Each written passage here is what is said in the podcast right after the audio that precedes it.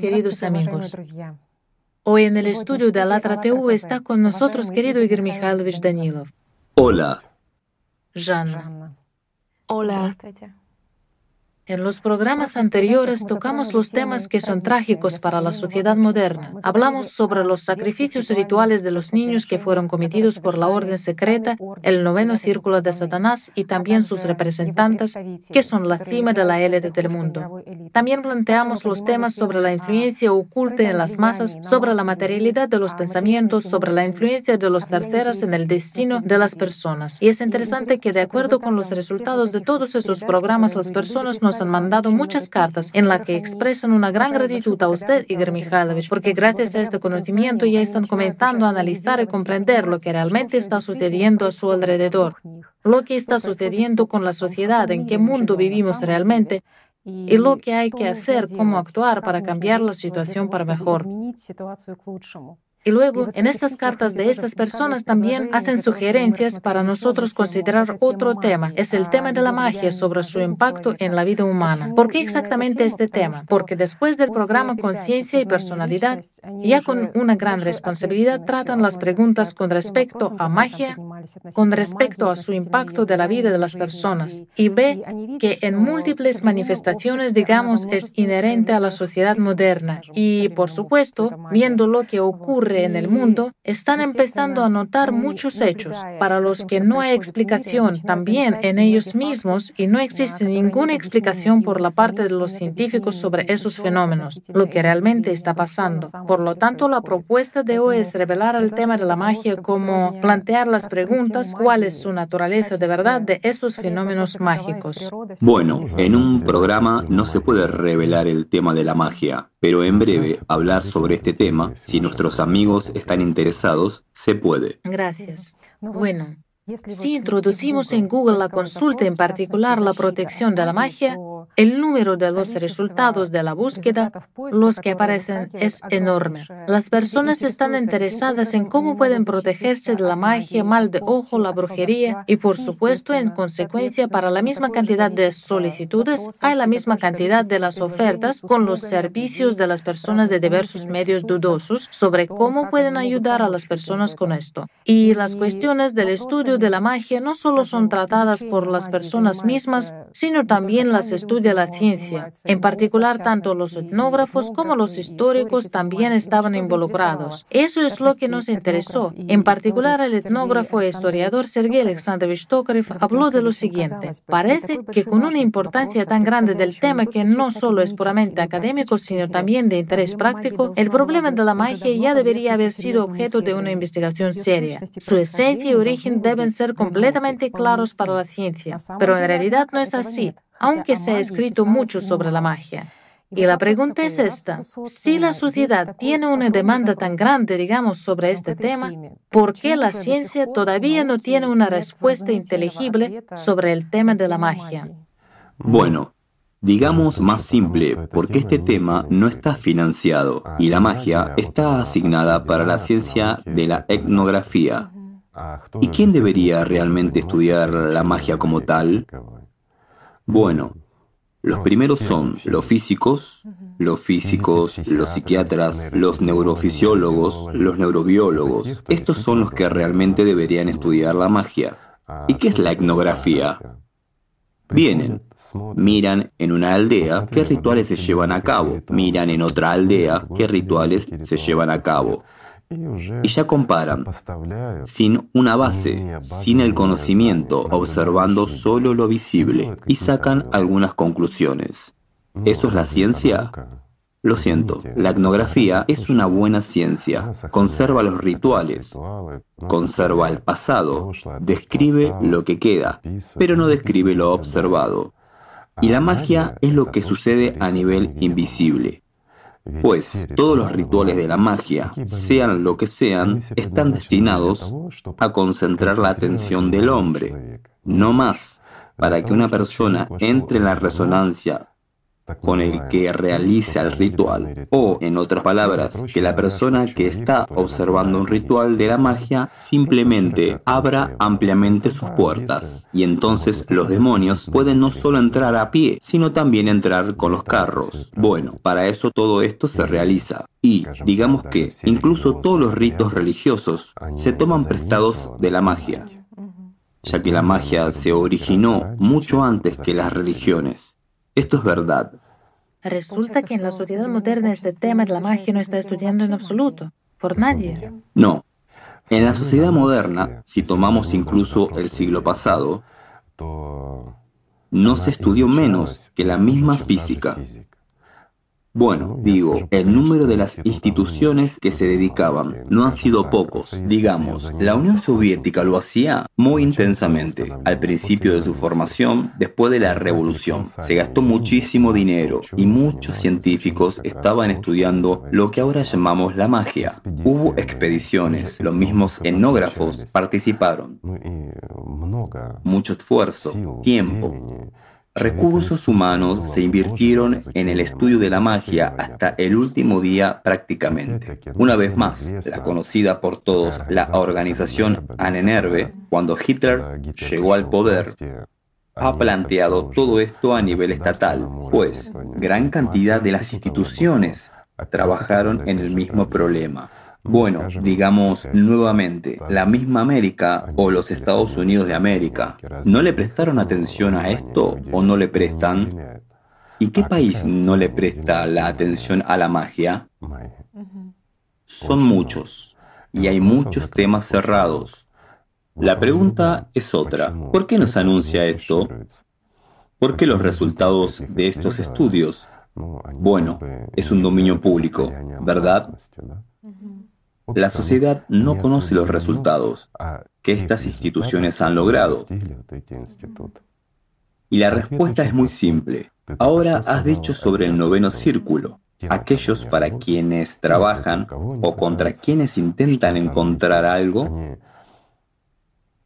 Intentan, como has dicho, en el buscador de Google, cómo protegerse de la magia negra. Y enseguida muchos magos, bueno, y los charlatanes, por supuesto, comienzan a ofrecer todo tipo de los ritos mágicos, los amuletos para protegerse de la magia. Bueno, es un poco gracioso, ¿verdad? Protegerse con la magia de la magia, lo semejante, eliminar con lo semejante. Bueno, hay una pregunta sobre la magia blanca y negra, porque los magos blancos dicen que la magia negra siempre es nociva, es destructiva, detrás de ella están los demonios, fuerzas oscuras, pero la magia blanca es completamente diferente, está respaldada por el poder de Dios. Y así, interpretando de esta manera para sus clientes, dicen que su supuestamente si van a utilizar esta magia blanca en sus vidas, no pagarán por ello. Y el pago, por supuesto, no se realiza como en la magia negra, por ejemplo, como el pago con los sacrificios, algunas cosas rituales, cuando una persona paga toda su vida por lo que, por así decirlo, causó mal de ojo u otras acciones. Bueno, y estos magos blancos, como dices, de una forma absolutamente gratuita, en la base voluntaria ayudan a las personas. ¿Así? Claro que no. ¿No? ¿Y por qué? Si dicen que no se pagará nada por ello, es totalmente gratuito, o cobran un dinero o algún tipo de joyas por eso. Cobran, claro que sí. Al día de hoy solo conozco una organización que es verdaderamente honesta, digna, y los voluntarios no cobran nada a nadie pero hacen muchos asuntos del bien y bondad, muchos proyectos que poco probable que puedan llevar algunas instituciones, pero la gente lo hace por sí misma, incluso en el campo del desarrollo espiritual. También se presta mucha atención y los sacerdotes de todas las religiones, digamos, que son los miembros de esta organización, intentan a transmitir la verdad a su rebaño, sin distorsionar, sino por el contrario, corregir los errores que se introdujeron de parte de la mente en su religión. Y hay una gran cantidad de personas que no pertenecen a ninguna religión, pero sin embargo, estas personas hacen mucho para el desarrollo espiritual de las personas. Esta organización es Alatra, ¿no es así? Sí. donde las personas realmente se ayudan entre sí de una forma gratuita y desde el corazón puro. Y todas estas comunidades, otras no hacen nada gratuitamente. Y ahora volvamos, pues ellos cobran el dinero. Y el dinero no es el equivalente del pago. Energía. Bueno, una persona gastó el tiempo, gastó la energía para ganar algo de dinero. Y su fuerza, que gastó para ganar estos fondos, se les da a los magos.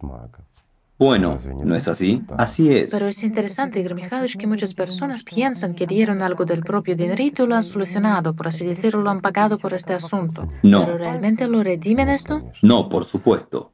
El dinero es, digamos, para quienes hacen esto, es su trabajo. Son personas que quieren comer, necesitan vestirse, y también quieren existir de alguna manera en este mundo. Y simplemente cómodamente existir. Por eso cogen el dinero. Y en realidad, si estamos tocando este asunto financiero, los magos reales tienen los precios bastante elevados que no son para todos los bolsillos. Y los charlatanes, si lo hacen por los 50 dólares y por 20 gribnas, sobre todo aquellos que forman una red entera, cuando tienen sus medios de comunicación bajo sus manos, comienza a criar a estos magos y engañar, y empezando de los 10 céntimos. Hasta Dios sabe qué cantidad de dinero para recogerlo de la gente, y a los verdaderos magos los precios son muy altos, son increíbles en realidad, y no para todos los bolsillos, pero el resultado también es diferente. Si los charlatanes y los estafadores trabajan basándose en la confianza, en un efecto placebo, como dicen, si se trata de la salud u otra cosa, bueno, en el campo de la medicina, el hombre creyó y esto le ayudó. ¿Por qué el hombre tiene un mecanismo que los médicos llamamos efecto placebo. Hasta el día de hoy esto no se ha estudiado, pero en realidad es una redistribución de la atención al problema. Una persona pone su atención en resolver el problema, o como dicen, cree en este medicamento. Si el médico logra convencer al paciente, pues este medicamento le ayuda. Pero también hay otros casos, digamos todo lo contrario, cuando el médico realmente le da un medicamento que cura, pero el médico mismo no cree del todo y transmite esta incredulidad al paciente y no ayuda al paciente. Bueno, así son las personas. Pero en cuanto, digamos, a estos estafadores y charlatanes de la magia, gracias a Dios, no hacen mucho daño. Por supuesto que hay muchos, pero solo quitan el dinero y destruyen las esperanzas de las personas. Ellos no traen mucha desgracia. Pero los verdaderos magos, ellos, por supuesto, cobran una cuota excesivamente alta. No solo económicamente, el pago más grande es el pago que una persona paga para obtener algún resultado para sí misma por el medio de la magia en esta tridimensional. Y el resultado, como siempre, es material. Si se trata del amor humano, hechizar a alguien u otra cosa, devolver a alguien el éxito en el trabajo, cuestiones de la carrera o financieros, no importa. Es decir, una persona recurre a los hechiceros, a los magos blancos, negros. Bueno, lo inventaron las personas, que ellos del nombre de alguien, basándose en su religión, dominante en esta religión.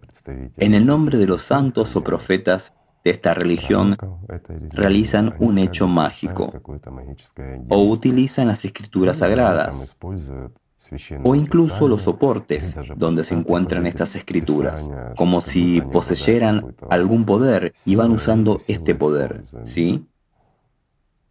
Pero una persona paga un precio desproporcionado por incluso pequeño servicio de un mago. Y este precio es la vida.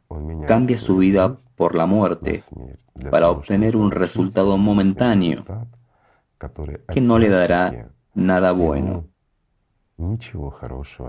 Da igual lo que recibe una persona, al final recibirá insatisfacción, por así decirlo. Es imposible hechizar el amor humano. El apego sí. Tu otra mitad da igual, hombre o mujer, será como un zombi. Pero esto también es inestable. Es una pena. En general es paradójico cuando las personas solo quieren atraer el amor o obtener el amor, lo que es la fuerza la más alta, la más luminosa. Y todos quieren obtener el amor, pues las personas no quieren amar, quieren que les amen. Y también su actitud. Decimos, magos, magos, ¿sí? ¿Y cómo tratan las personas a los dioses? Bueno, echemos un vistazo. Desde los tiempos inmemoriales, ¿cómo era su actitud? ¿Sí? Bueno, no desde los tiempos inmemoriales, sino durante los últimos 6.000 años. ¿Cómo se desarrolló todo? También tenemos información interesante. Fue deformado, transformado y explotado. Y en el sentido literal, la explotación de los dioses, bueno, ¿no es así? Sí. Qué grande, grande es el egoísmo y el consumo humano. La codicia humana y el orgullo. Nosotros, Igor Mikhailovich, ya que hemos tocado este tema acerca de los mismos dioses y sobre la actitud consumidora de las personas hacia todas estas historias, encontramos la información muy interesante, como la gente realmente una forma consumista, con actitud egoísta, trataban lo que veían como divino. Espera, ¿por qué trataban? ¿Acaso la gente no lo hace ahora? ¿Cómo tratan a Dios? Sí, ahora tenemos las religiones dominantes. El deseo de recibir Sí, creen en un solo Dios y similares. Pero, ¿cuál es su actitud hacia Dios? Como a un genio que les debe algo. Vienen y le dicen, dame. Bueno, ¿no es así? Lo único. ¿Y qué hacen las religiones en respuesta? Bueno, si lo miramos ahora, en cualquier religión hay muchos rituales mágicos. ¿Por qué es así? Una pregunta simple. Si la religión niega la magia, ¿Cómo sucedió eso que realmente niegan a la magia, pero en algún momento ellos mismos usan estos rituales mágicos? bueno, de hecho ya hemos dicho, y no solo una vez, que cualquier organización religiosa es principalmente una organización, y como en cualquier organización, predomina el interés económico. Una demanda. ¿Qué necesita cualquier organización? Es el número de los compradores, simplemente. Una cantidad estable. Una buena corporación, fuerte que puede crecer, pero solo puede crecer cuando hay una demanda de sus artículos. ¿Es posible comerciar a Dios? No se puede. Es imposible. Pero de alguna manera hay que vivir. Así sucede. En vez de reunirse como comunidad, incluso si hace falta construir los templos, construyeron los templos en su tiempo libre. Las personas sirven a Dios y los que enseñan la palabra de Dios y los que la aceptan, ¿verdad? Es decir, es una comunidad normal. Esta es una relación normal entre la persona y Dios. Dios debe ocupar el camino espiritual. Debe ocupar las 24 horas del día. No puede ser discreto que nos hemos ido a la misa o a la oración y el resto del tiempo servimos a Satanás. Entonces, estás en el lado de Satanás y de ninguna forma puedes estar en el lado de Dios. Pero, de nuevo, la persona a quien Dios no le da nada, y esta persona está en las posiciones de la conciencia, donde los demonios le susurran que si Dios, en que quieres, es omnipotente, Él debe darte algo, Él debe resolver tus problemas, debe darte una vida mejor que la de otros. Bueno, ¿y cómo te diferencias de los demás si crees en Dios, verdad? Si no recibes nada de Él, entonces, ¿qué Dios es? Todo es igual, sí. Por supuesto que sí, todo está por igual. Y esta paradoja originó justo lo que el conocimiento comenzaron a transformar en las religiones, en las doctrinas. Y esta transformación también ocurrió con una mezcla de la magia. ¿Por qué? Porque la magia, bueno, como ya dijimos en las anteriores, existió desde hace mucho tiempo. Bueno, la inculturación, por supuesto, también juega un papel muy importante. Cuando las personas vivan según ciertas reglas, cuando la magia era lo natural para ellos, cuando dominaban formatos completamente diferentes. Y aquí viene la gente y les impone alguna religión, pero sin estos rituales, que les dan algo. No la hubiesen aceptado. En plan, dejemos que se queden por un tiempo y luego los eliminaremos. Luego ven que traen ganancias. Entonces, ¿cómo una empresa va a renunciar a las ganancias? Simplemente se destruye. Entonces sucedió tal síntesis de la magia con el conocimiento que trajeron los profetas. Es sorprendente que realmente sean las personas quienes forman esa demanda ¿Y y, quién? saltan de la religión a la magia y no les importa quién resolverá este problema. Lo principal es que alguien resuelva su problema de manera más efectiva. Sí. O sea, lo principal es resolver y no importa de qué forma. O que el sacerdote solucionará esta pregunta, un mago, un hechicero resolverá esta cuestión así. Y no le importa a la gente, ya sea un jin, si es el diablo, si es Dios. Ellos llaman al diablo Dios solo porque Él decide. Es decir, en el fondo de la conciencia del hombre hay una relación con Dios. Precisamente, como dicen, un padre cuidadoso, un padre que te ama, que te da todo, hace todo por ti. Es decir, más simple, Dios es quien te da algo, quien te protege, quien te ayuda y quien resuelve todos tus problemas. Bueno, las personas tienen una sensación de que Dios les debe. Dios no le debe nada a nadie. Son las personas los que le deben a Dios. Nuevamente, les dio una oportunidad de obtener la vida. ¿Qué puede ser más que eso? Pero la codicia humana, el orgullo, el egoísmo, todo lo que convierten en el consumismo.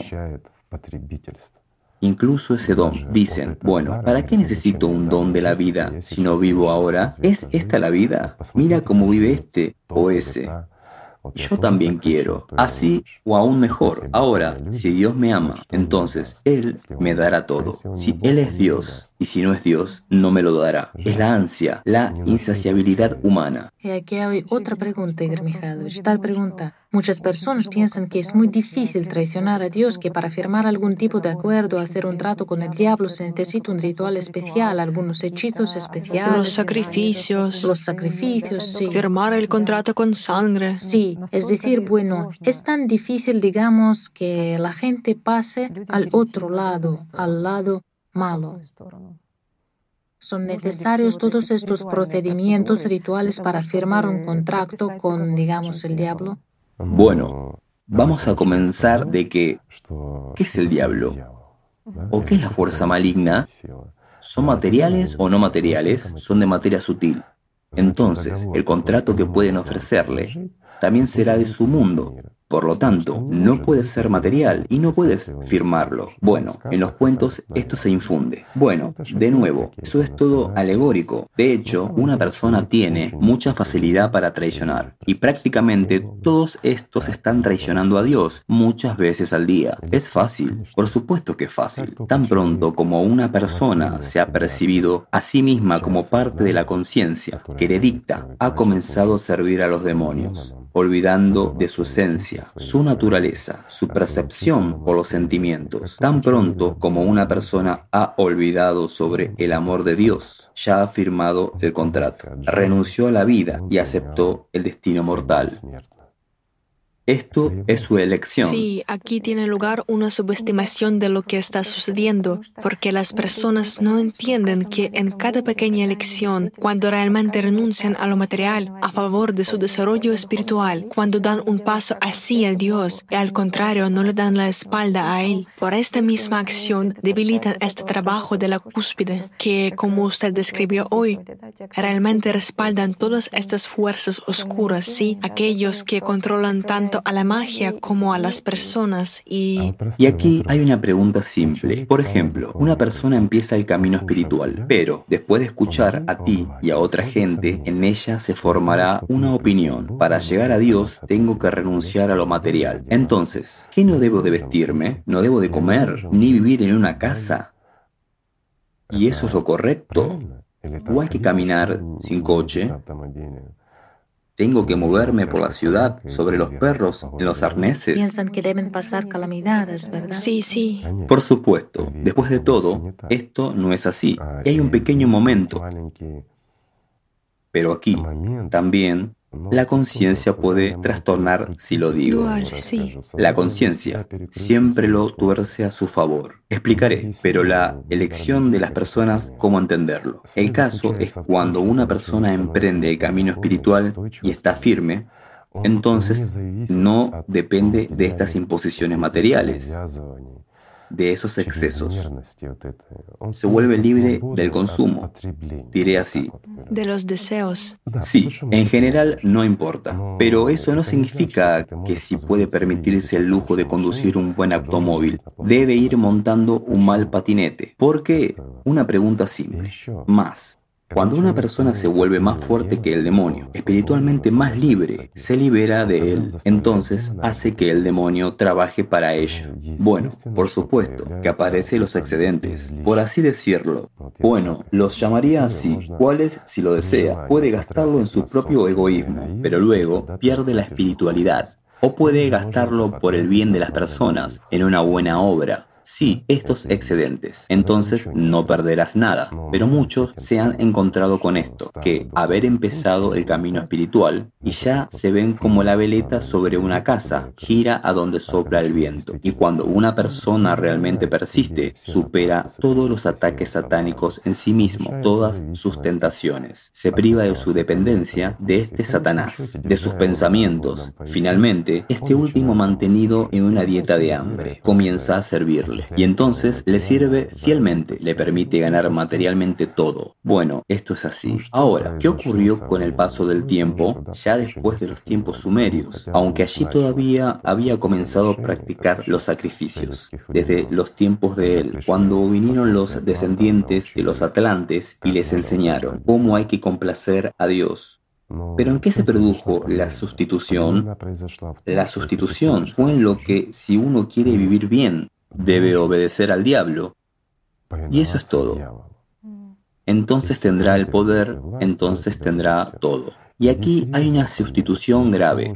En vez que los demonios tienen que servir en tu cabeza, debes volverte tan fuerte espiritualmente como para obligarlos a servir a Dios. Y entonces servirán a Dios, te servirán a ti. Y si no los alimentas, morirán. Cuando eres espiritualmente libre, cuando adquieres la vida aquí, en este tiempo, en esta vida, te vuelves absolutamente libre, no tienes miedo a la muerte, sientes que allí es donde está el hogar. Y aquí estás de visita temporalmente y estás obligado a estar aquí. Y mientras estás obligado a permanecer aquí, esos demonios te sirven, sirven precisamente a las obras que realizas. Y, como regla, las personas hacen obras que agradan a Dios aquí, y al mismo tiempo solucionan sus necesidades naturales. Bueno, esto está bien, es natural. Entonces, las cosas salen bien. ¿Por qué? Porque el demonio no te engañará entonces, te dará las instrucciones correctas. Bueno, no son las instrucciones, ya, no es un error del todo. Por lo general, los demonios en la conciencia dan órdenes e instrucciones que la personalidad debe seguir sin darse cuenta. Y en este caso hacen propuestas. La diferencia es enorme. ¿Por qué? Debido a que una persona espiritualmente simplemente no reacciona ante las instrucciones de un demonio, porque es libre. Y esto permite lograr una vida mejor en este mundo material. Sin embargo, este no es un punto clave en absoluto y no es importante. ¿Por qué? Porque no hay esa dependencia. Bueno, ya es un efecto secundario, por así decirlo. Pero viendo esto, sabiendo esto, comenzaron a ir directamente. De hecho, mucho debe de superarse en el camino espiritual. Realmente es necesario aprender a sentir, amar a Dios. Hasta que no llegues a amar a Dios, no recibirás su amor a cambio. Pero aquí es precisamente que donde se da el diezmo y se obtiene un centenar, ¿verdad? Es decir, a tu centavo cien volverán a ti. ¿Qué es el amor humano? Lo que puede darle a Dios solo el amor humano, pero él recibe el amor de Dios a cambio. ¿Qué puede ser superior a eso? Y se llena cuando irradia solo este amor desde adentro. Por supuesto. Entonces germina la vida. Viene la libertad, la libertad de esta materia interior.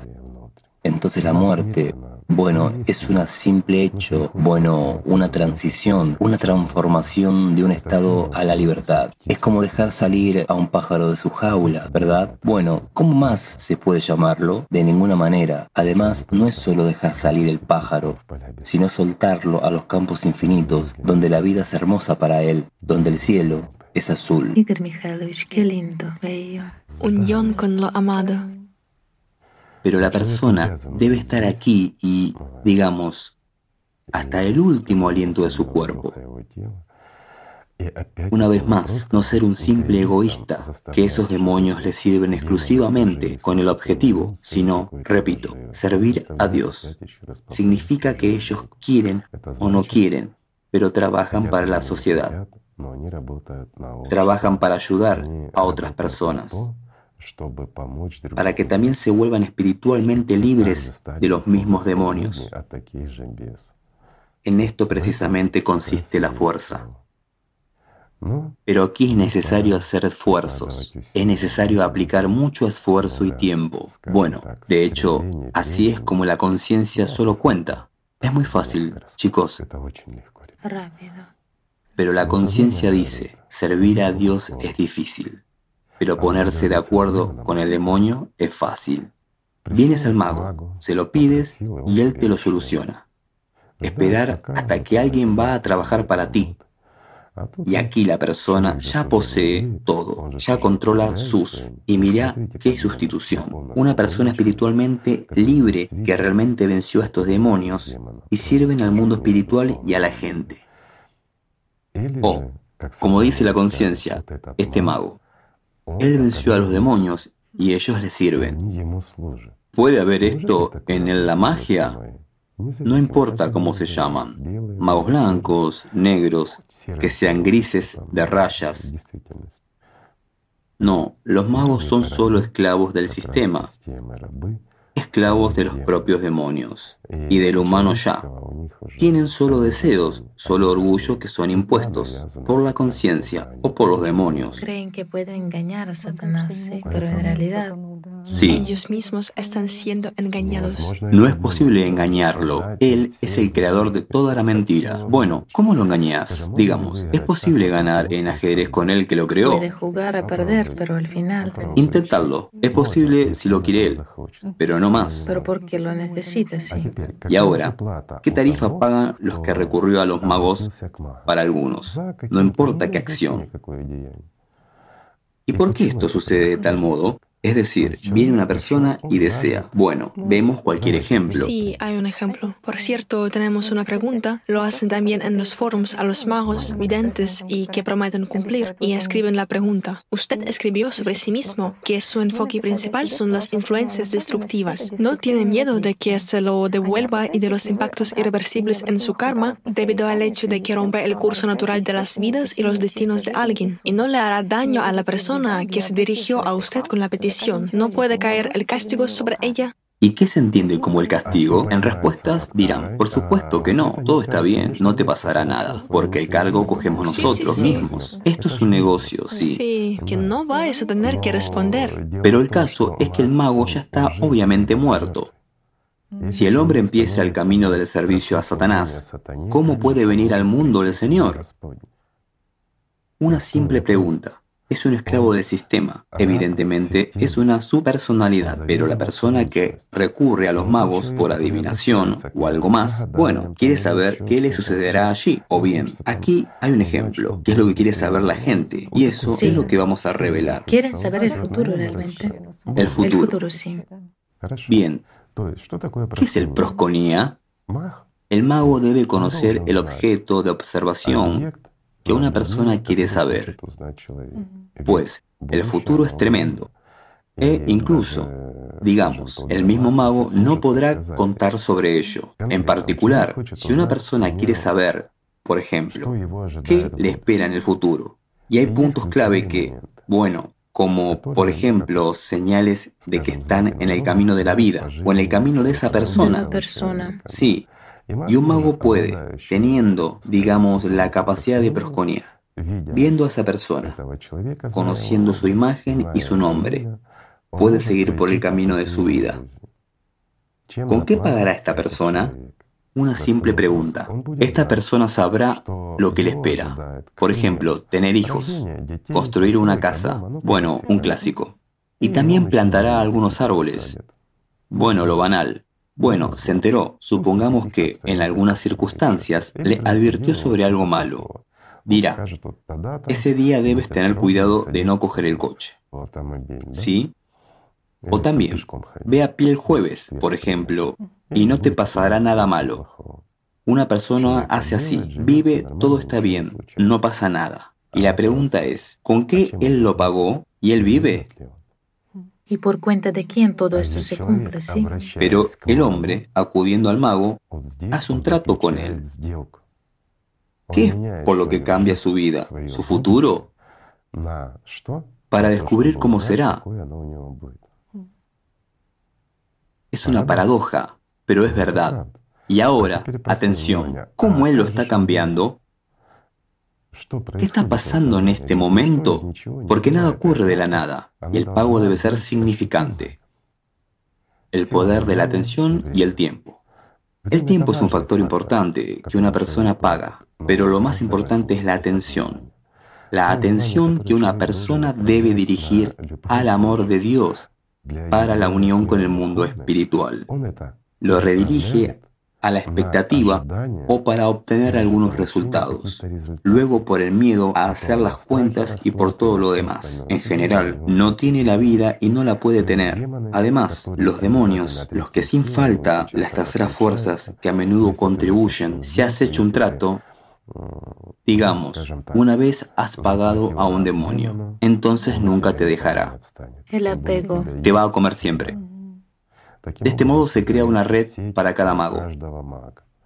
Bueno, una red de los deudores, digamos así. Y no importa cuánto le has pagado, aunque digo una vez más, los auténticos magos cobran un precio muy caro, pero dan el resultado en el mundo material. Bueno, el precio, lo que quiero decir, económico, pero aún más caro es el precio que la gente no lo sabe, que lo pagan. Es decir, resulta que ellos pagan a un mago con su fuerza energía vital y también ellos mismos... Exactamente, pagan con la vida. ¿Realizan esos mismos programas? No, simplemente con energía vital, sino con, la vida. la vida por una ilusión. Por supuesto, y obtienen una ilusión, porque desee lo que desee, un hogar, una familia amorosa, algo más. Sí, lo va a tener todo, pero será temporal y desaparecerá como agua. Aquí se queda. Simplemente llenen la mano de agua y hagan así, y verán cómo se va. Asimismo su vida, al igual que el agua, saltará de sus manos. Asimismo su vida. ¿Y qué quedará? Pero el hombre no comprende qué es la fluidez del tiempo. Y esto es lo peor. Desea que sea en este instante, ahora. Y aquí hay otro gran problema general para una persona. Porque una persona que vive bajo el control de los demonios y le dicta su conciencia, le impone los deseos, las aspiraciones, la moda, todo lo demás. Pues, si realmente comenzamos a profundizar, ahora os digo que la magia es terrible. Un simple ejemplo. ¿Qué es la moda? Una imposición. Las imágenes impuestas, sí. Las imágenes impuestas que comen a una persona. Pues, un simple ejemplo. Viste hermosas zapatillas en alguien. Tú también las quieres. Las viste y le prestaste atención, que son bonitas, son cómodas, coloridas. Luego ves en la televisión, en tu tablet, no importa, en internet, donde hay un anuncio obsesivo de que este es un modelo nuevo. Está muy de moda, es tan hermoso. Entonces alguna estrella confirma esto nuevamente. Ella cuenta y se jacta de haberse comprado unas zapatillas exclusivas, que son de moda. Bueno, tú como una persona común, corriente, también las querrás tener. Las quiero también para mí. Asemejarse a esa estrella, tener esas zapatillas. Perdona, ¿y tú qué? ¿Vas descalza?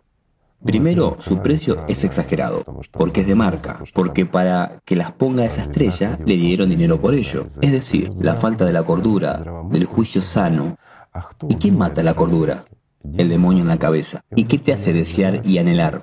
Bueno, ¿acaso no es magia? La magia ¿Y qué es la libertad espiritual? Esta es la libertad de estos patrones. Si se desgastan los zapatos, entiendes que las necesitas, vas y coges lo que es cómodo, que está bien y ya está, pero no pagas nada por ello, menos el dinero. Eso es todo, y el dinero te ayuda a ganar precisamente esos demonios. Y también es interesante quién forma esta moda. ¿Y quién la está formando? Una vez hablamos sobre el noveno círculo. Cuando ves cómo se hace la publicidad, quién lo hace y quién inserta estas imágenes. ¿Y para qué se hace? ¿Ves? Aquí todo se cruza y todo se confunde, por lo que no es tan fácil descubrir magia en un día. Pero intentemos explicarles algo aquí, amigos. Aunque nuevamente cada uno tiene su propia opinión, su propia experiencia de vida. Aquí muchos pueden decir, ¿de qué están hablando? Sentados, ¿verdad? Si tuvimos una situación, fuimos a la divina, nos dijo, lo hicimos, y ahora todo está bien con nosotros. Resultó. Bueno, pues hay, hay muchos de esos casos. ¿A qué coste? Ahora sí, mis amigos, pero hablaremos más tarde, cuando nos encontremos no aquí. Sí, esa es también la historia. Una participante en el movimiento Malanvio cuenta que en Alemania encontró a una mujer que estaba con un niño en una parada de autobús y lloraba. Resulta que fue simplemente engañada por un amigo y se quedó sin techo sobre su cabeza. Le propuso su ayuda y en el día siguiente le llamó y la mujer le ha dicho, se lo pasó todo lo que hubo y estaba a punto de ir a corregir su karma. Es decir, una propuesta para trabajar en uno mismo. El consejo que no todo está perdido, que todo está en manos de la persona misma, que solo necesita tomar la decisión correcta. No han influido de ningún modo en la persona. Pero es lo que dice usted, que alguien puede ayudar aquí y ahora, sí. Traspasar la responsabilidad a alguien. Pero ¿quién en una persona hace que las personas transfieren su responsabilidad a alguien? Si esto ocurre por todas partes, a partir de la formación de nuestra sociedad, el formato consumidor. Ya hemos hablado de esto más de una vez. Desde cosas simples, triviales, como en este caso, recurrir a los magos o correctores de karma y similares, pasar por la responsabilidad a alguien, no importa si se trata de un mago, un sacerdote, un político u otra persona. ¿Por qué está pasando esto? Y aquí también hay un punto tan interesante que... ¿Y por qué quieren solucionar los problemas de otras personas? Eso es correcto. Pero, ¿por qué y quién hace que una persona no aprenda algo por sí misma? No se esfuerce por la libertad, sino transfiere la responsabilidad a alguien ese apuntador dentro de uno mismo indica dónde dirigir. Sí, también es un fenómeno que una persona no entiende que sus problemas, los que tiene hoy, la situación que se le dará para volverse más fuerte, parece estar considerando la culpa de alguien. Obligatoriamente, si alguien es culpable, bueno, claro, por entonces alguien puede ayudar. Es lo que aprovechan bien esos magos blancos que... A pesar de la complejidad del problema, hay quienes pueden resolverlo fácilmente, ¿verdad? Por lo tanto, si no puedo resolverlo de modo normal, humano, significa que recurriré a algunas fuerzas que vendrán y resolverán este problema, ¿sí? Bueno, vendrán y lo resolverán, pero ¿qué provecho se sacará de ese problema? Sí. Me pregunto si la gente sabe de dónde vienen a ellos tales poderes, que muchas personas se llaman como estoy haciendo magia positiva, magia blanca, pero la gente no entiende de dónde provienen estas fuerzas. ¿Cómo se puede afirmar que lo haces bien si no conoces la fuente de todo esto? Bueno, lo está haciendo de puro corazón. Mirad, todo es posible. Viene, por ejemplo, una persona al mago y le dice, escucha, aquí tengo un problema en los negocios, necesito resolverlo. Él dice, bueno, pon una vela allí, haz otra cosa, haz algún ritual y todo en tu negocio mejorará. La persona dice, de acuerdo, y todo está mejorando en su negocio después de un tiempo. Y este que se dedica a la magia blanca dice, ¿ven? No lo rompí el negocio, sino la ayudé a construirlo. ¿Esto es algo bueno o malo? Pero qué autoestima tan grande tiene este mago que dice ser mejor que este hombre de negocios. Bien, por ejemplo, se enfermó un niño y padre o padres con un niño van al hospital. Verifican un diagnóstico bastante grave y dicen, es difícil de tratar. Bueno, como siempre, que requiere un cierto tiempo. Tratan a un niño, pero pasa de una enfermedad a otra. Una enfermedad crónica, una enfermedad genética. Y la gente está desesperada. Este es mi hijo. Ayudar de cualquier forma. Acuden al mago blanco. Él lleva a cabo algún tipo de ritual. Dice, coge esta amapola hechizada, espolvorea al niño, o ponle sal en las botas, que ande en ellas. Y de hecho, el niño comienza a recuperarse. Entonces, ¿lo que ha hecho el mago es malo o bueno? Es malo. Ahora, diciendo la verdad, ¿Qué es con lo que pagan los padres? no solo que ese ya es inevitablemente muerto, Sí. Más, los padres que se encontraron en su telaraña obviamente ya son sus personalidades y también vendieron al niño. Sí. ¿Por qué? Porque quedarse a su lado durante un par de años para alegrarse viéndolo sano y jugar. Después de todo, nos preocupamos por la salud de nuestros hijos, por la salud física, pero ¿nos importa sus vidas? El estado espiritual. Hacemos lo que podamos para garantizar que una persona, bueno, nuestro hijo, es una persona en primer lugar, para que esté bien alimentado, para que esté sano, inteligente, para que encuentre un buen trabajo o cree un buen negocio, que cree una buena familia, que tengamos nietos, no de nietos, sí, buenos, y que todo está bien con ellos. Pero nos importa cuánto tiempo va a existir. Irá a la eternidad. Sin embargo, esto es lo más importante. ¿Y por qué? La conciencia dice, bueno, todo esto es sectarismo, religión, estos son creyentes. ¿Y cómo es la actitud de la conciencia? Incluso de aquellos que van a la iglesia, los que creen. Él cree. Y otros son sectarios. Son estúpidos. O los sectarios dicen, ¿a qué nos dedicamos aquí? Estamos hablando de la verdad, estamos hablando de Dios. Y en las religiones, sus clérigos lo están engañando. En general, les comen el coco allí. Bueno, así se dividen entre sí. Por supuesto, esto es la manipulación banal de Satanás, de las personas. Y en última instancia, ¿quién sobrevive? Satanás. El sistema. El sistema come a uno, a segundo, tercero, etc. Pero, ¿puede una persona que ama a Dios estar en contra de alguna religión o en contra de otra cosa, incluso contra la magia? Una pregunta simple. Sí. Esta es la elección de las personas. ¿Cómo puedo prohibir a alguien? Si una persona quiere vivir, vive. Pero si él no quiere vivir, no vive. Esta es su elección. Eso es derecho, dado por mismo Dios. ¿Alguien puede prohibirle? No. Si a una persona le gusta servir a Satanás, sirve. Es un error. Bueno, de nuevo, ¿cuál es el error? ¿Que ese hombre eligió la muerte en lugar de la vida? Bueno, ese es su derecho. Está en su disposición. No tiene el conocimiento. Y este es ya nuestro problema. Este no es su problema. Es nuestro problema de los que entienden qué es el conocimiento, cuál es el camino, tenemos que transmitirlo y ofrecerlo. Y si lo rechazó, es su derecho. Bueno, ¿no es así? Pero no podemos forzar a nadie, ni siquiera a nuestro propio hijo. ¿Por qué? Porque un hijo es una persona, y una persona tiene derecho a elegir, elegir la vida y elegir la muerte, servir a Dios o servir a Satanás, pero no podrá no servir. Igor Mikhailovich, pero ¿cómo pueden los padres proteger a sus hijos? Muchos piensan que con su propio ejemplo, con su vida, y en ningún caso no presionar ni imponer. Una persona tiene que ser libre en su elección. Eso es derecho dado por Dios.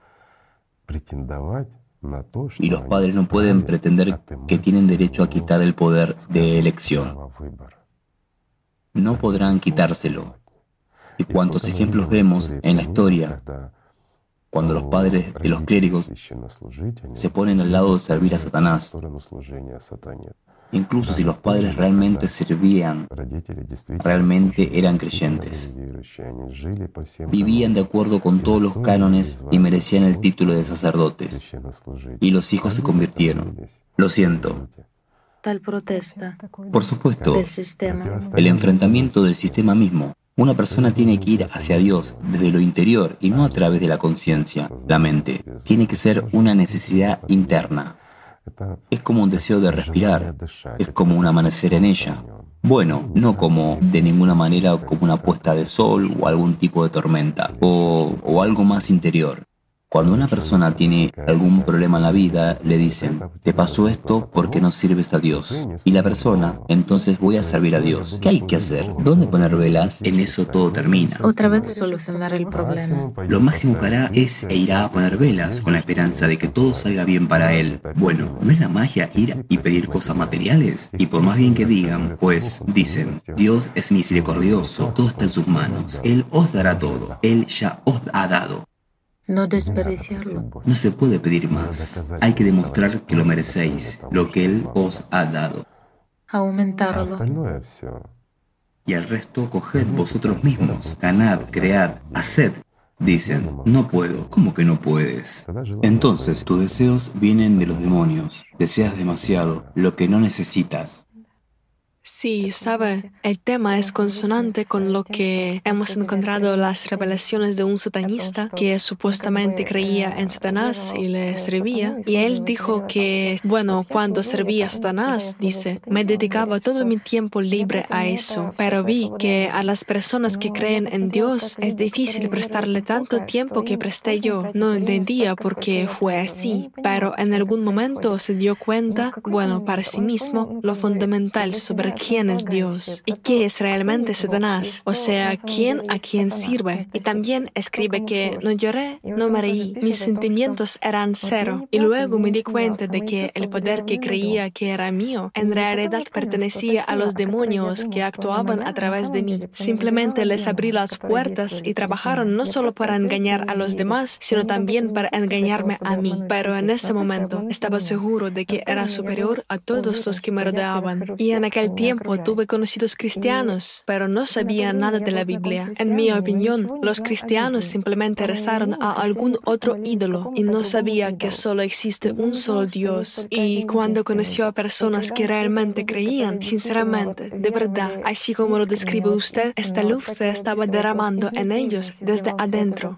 Los que sintieron a Dios y no solo creyeron y esperaron. Sí, los que sintieron, vivieron por Dios. Los que vivieron con alatra interna, con el amor de Dios. Sí, y dijo que ni siquiera podía acercarme a esas personas. Entendí que esto es la fuerza, que es verdadero, que es la luz que arde, que no deja que nada malo se acerque. Absolutamente cierto. Aquí un ejemplo simple.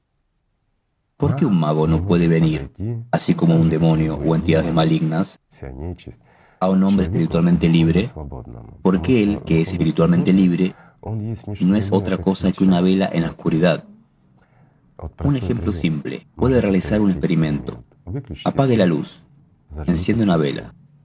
Verá que en una habitación donde hubo oscuridad se hizo luminosa. Bueno, es recomendable hacerlo por la noche cuando el sol no brilla. Y toma esta vela y ve el siguiente cuarto oscuro. ¿Qué vas a ver? Lo que hay en esa oscuridad en la que entras con la luz, ahí se hace la luz. Ahora intenta atraer la oscuridad a la luz. ¿Tendrás éxito? Esa es la respuesta, mis amigos. La física banal. Donde hay amor de Dios, no hay lugar para los demonios, porque el amor de Dios es la luz y los demonios son la oscuridad. Todo es muy simple. Jana también dijo acerca de lo que este hombre se ha considerado por encima de todos y es interesante en las escrituras sagradas también y cuando se conoce y se lee las escrituras de los santos padres, se ve que sentían recelo a la magia más que a otra cosa y esas manifestaciones sobrenaturales e incluso oraron para que desaparecieran por completo más rápido posible esas manifestaciones mágicas para no caer en el orgullo y en la soberbia. ¿Por qué? Porque, de nuevo, cuando una persona está en el camino espiritual, cuando los santos padres caminaron por este camino de verdad y no tomamos a aquellos que fueron canonizados por enchufe y cosas por el estilo, porque trajeron a mucho rebaño y mostraron muchos trucos, sino a verdaderos santos padres, pues a ellos se les abrirán estos dones y habilidades, porque el demonio es un seductor. Y cuando esos demonios, o lo que llamamos la conciencia, empiezan a servir a una persona, en ella empiezan a manifestarse estas habilidades que, según la ciencia moderna, no existen. Pero al mismo tiempo, la misma ciencia, muy en serio, sí lo estudia, ya lo hemos hablado. Entonces, estas habilidades y estos fenómenos comienzan a manifestarse y de una manera muy activa. Y aquí todo el fenómeno es que si una persona comienza a usarlos, bueno, ¿cómo? Yo creo en Dios, lo amo, lo siento, me dio el poder. ¿Cómo puedo no usar este poder en beneficio de las personas? ¿Y en quién se convierte? En aquel a que llaman un mago blanco, un hechicero o de otra forma. Y al final, se convierte en una subpersonalidad y se lleva a muchas personas detrás de él, al mundo de las subpersonalidades. Él es un seductor para otros creyentes, porque todos lo conocían como a un creyente sincero que permanecía firmemente en el camino espiritual. Y Dios le reveló estas habilidades y él comenzó a usarlas. Y al final la manía de la grandeza y el orgullo superan todo. Sin embargo, todo empezó de lo simple y la persona que realmente se encuentra en el camino espiritual sigue este camino en la que por dentro de verdad irradia al atra interior. No va a utilizar la magia. Para ella no le hace falta. Tener prisa para regresar lo más rápido al lugar. Totalmente cierto. A través de esta capa, a través de este filtro. Diré más sencillo. Cuando hay un viento favorable, cuando el mar está en calma, cuando puedes ir a casa con todas las velas, es estúpido echar anclas, las que te retrasan. Bien. Sí, esto es una equivocación.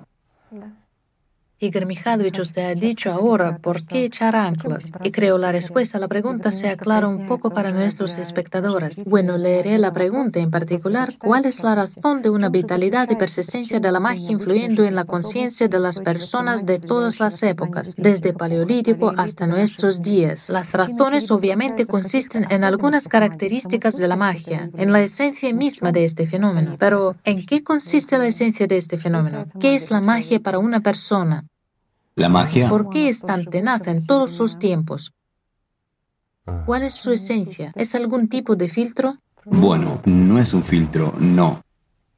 En realidad la magia es un deseo de algo que una persona no necesita. Es la aspiración de una persona a obtener lo que en realidad no necesita. Esto es solo la dictadura de la bestia en la conciencia humana. Esto es la magia. Pues, ¿quién incita a una persona a estos deseos? Su conciencia. Pues le dice que eres miserable, defectuoso o algo más.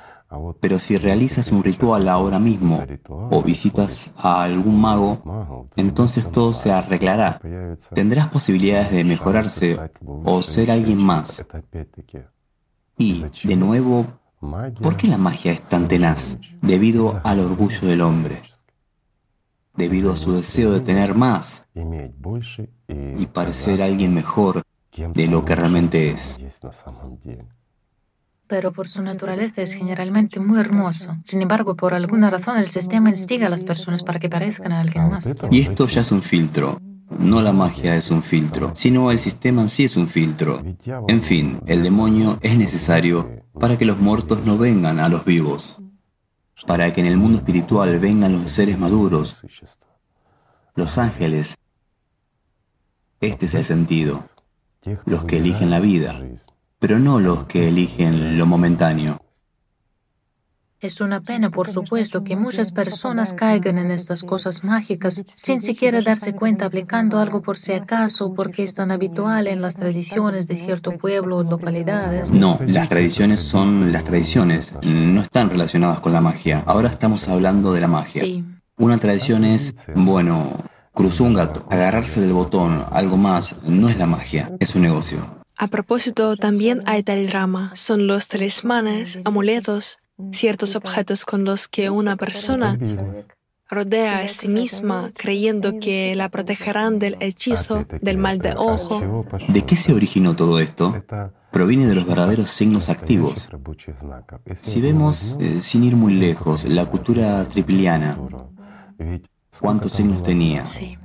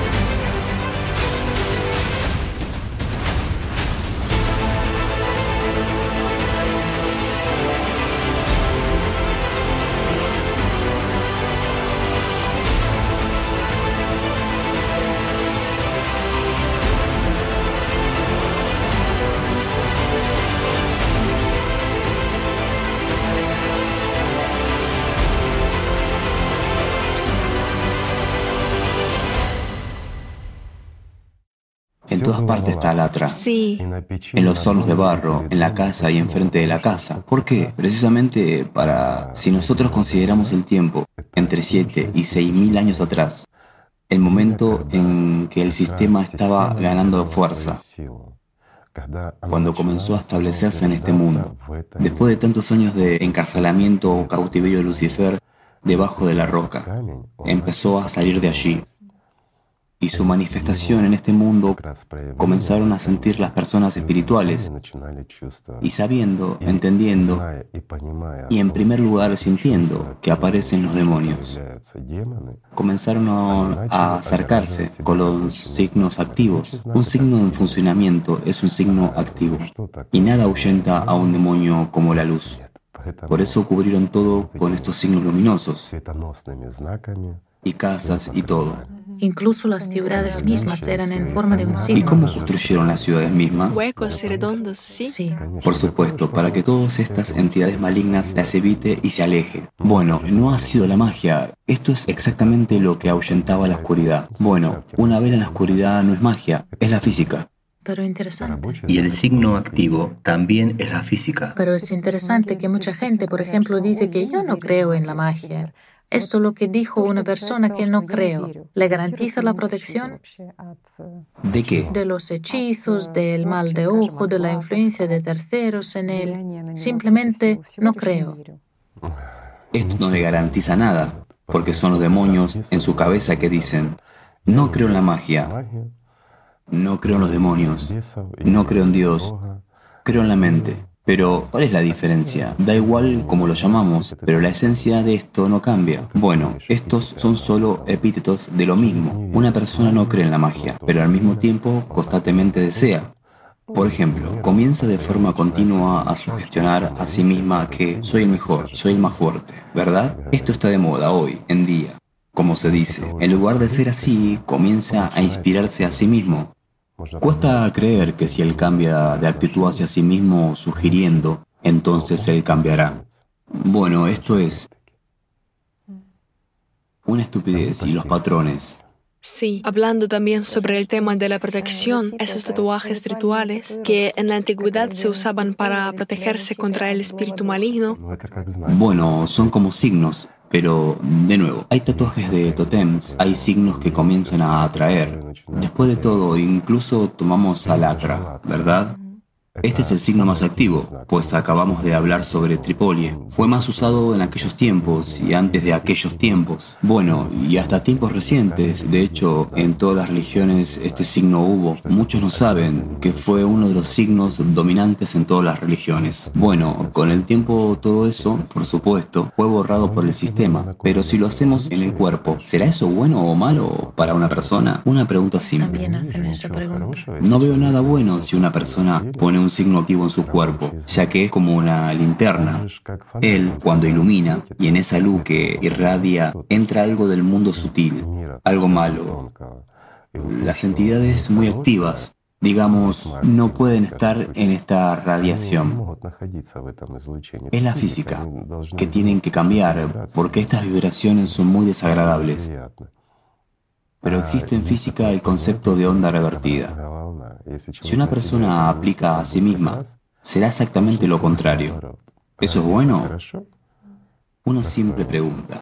Ya, ahora recordé un ejemplo más material sobre cómo se usaron los tatuajes en el tercer rey y los signos Y malignos. los signos malignos en el tercer rey y la espiral, la espiral invertida fueron encontradas, la esvástica Y invertida la esvástica invertida. Bueno, todo afecta... Bueno, sí. También existieron las tribus que aplicaron Y disculpen, buenos los animales, sí, y malos. calaveras y todos los demás. Es decir, un signo agresivo. Aunque sin querer, una persona lo verá constantemente y cambiará la máscara de la persona a las que deberá corresponder. Y conciencia le va a decir, bueno, si tienes un leopardo tatuado con las fauces amenazantes, significa que tú también deberías ser así. Pero todo eso es solo una travesura. Bueno, pimienta, chile seco. El pie de pollo en Sí, palabrisas. esto es solo una especie de efecto placebo.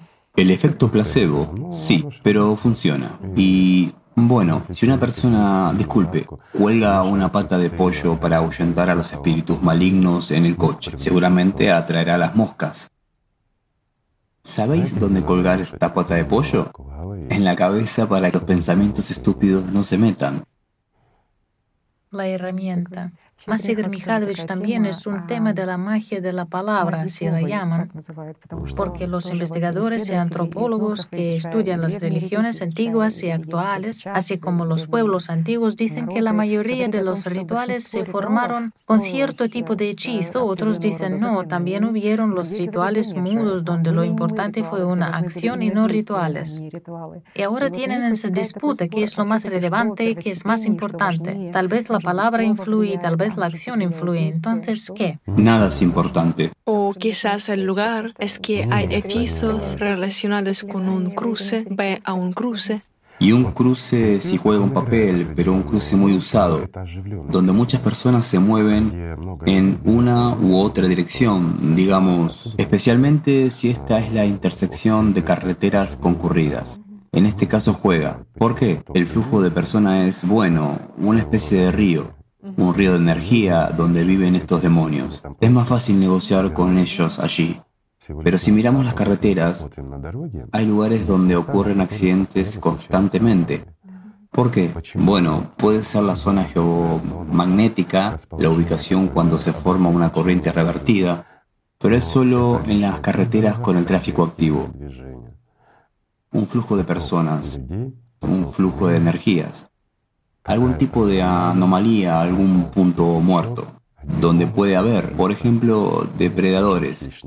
Pero es suficiente con poner el signo latra y se establece el orden, digamos, en la carretera. En este caso, los signos funcionarán en lo positivo, en la creación. Funcionarán, sí, los signos funcionarán, pero la magia en sí misma.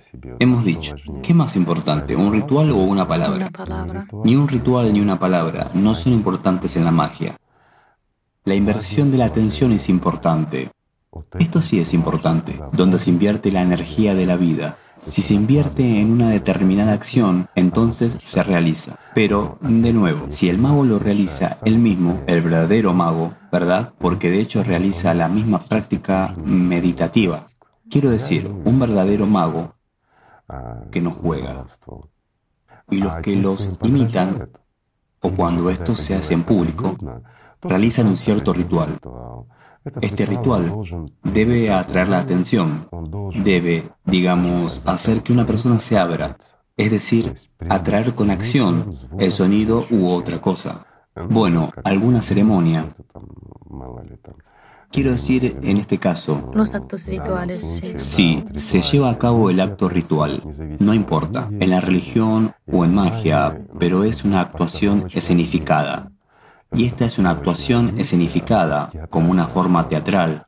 Hace que una persona ponga atención, se abra, que se abra para que simplemente los demonios puedan entrar. Y luego, quienes lo observan, se involucran en este proceso. Pero dijimos antes, ¿por qué sobre las personas que viven con el amor de Dios no funciona esto? Porque tienen la mejor defensa.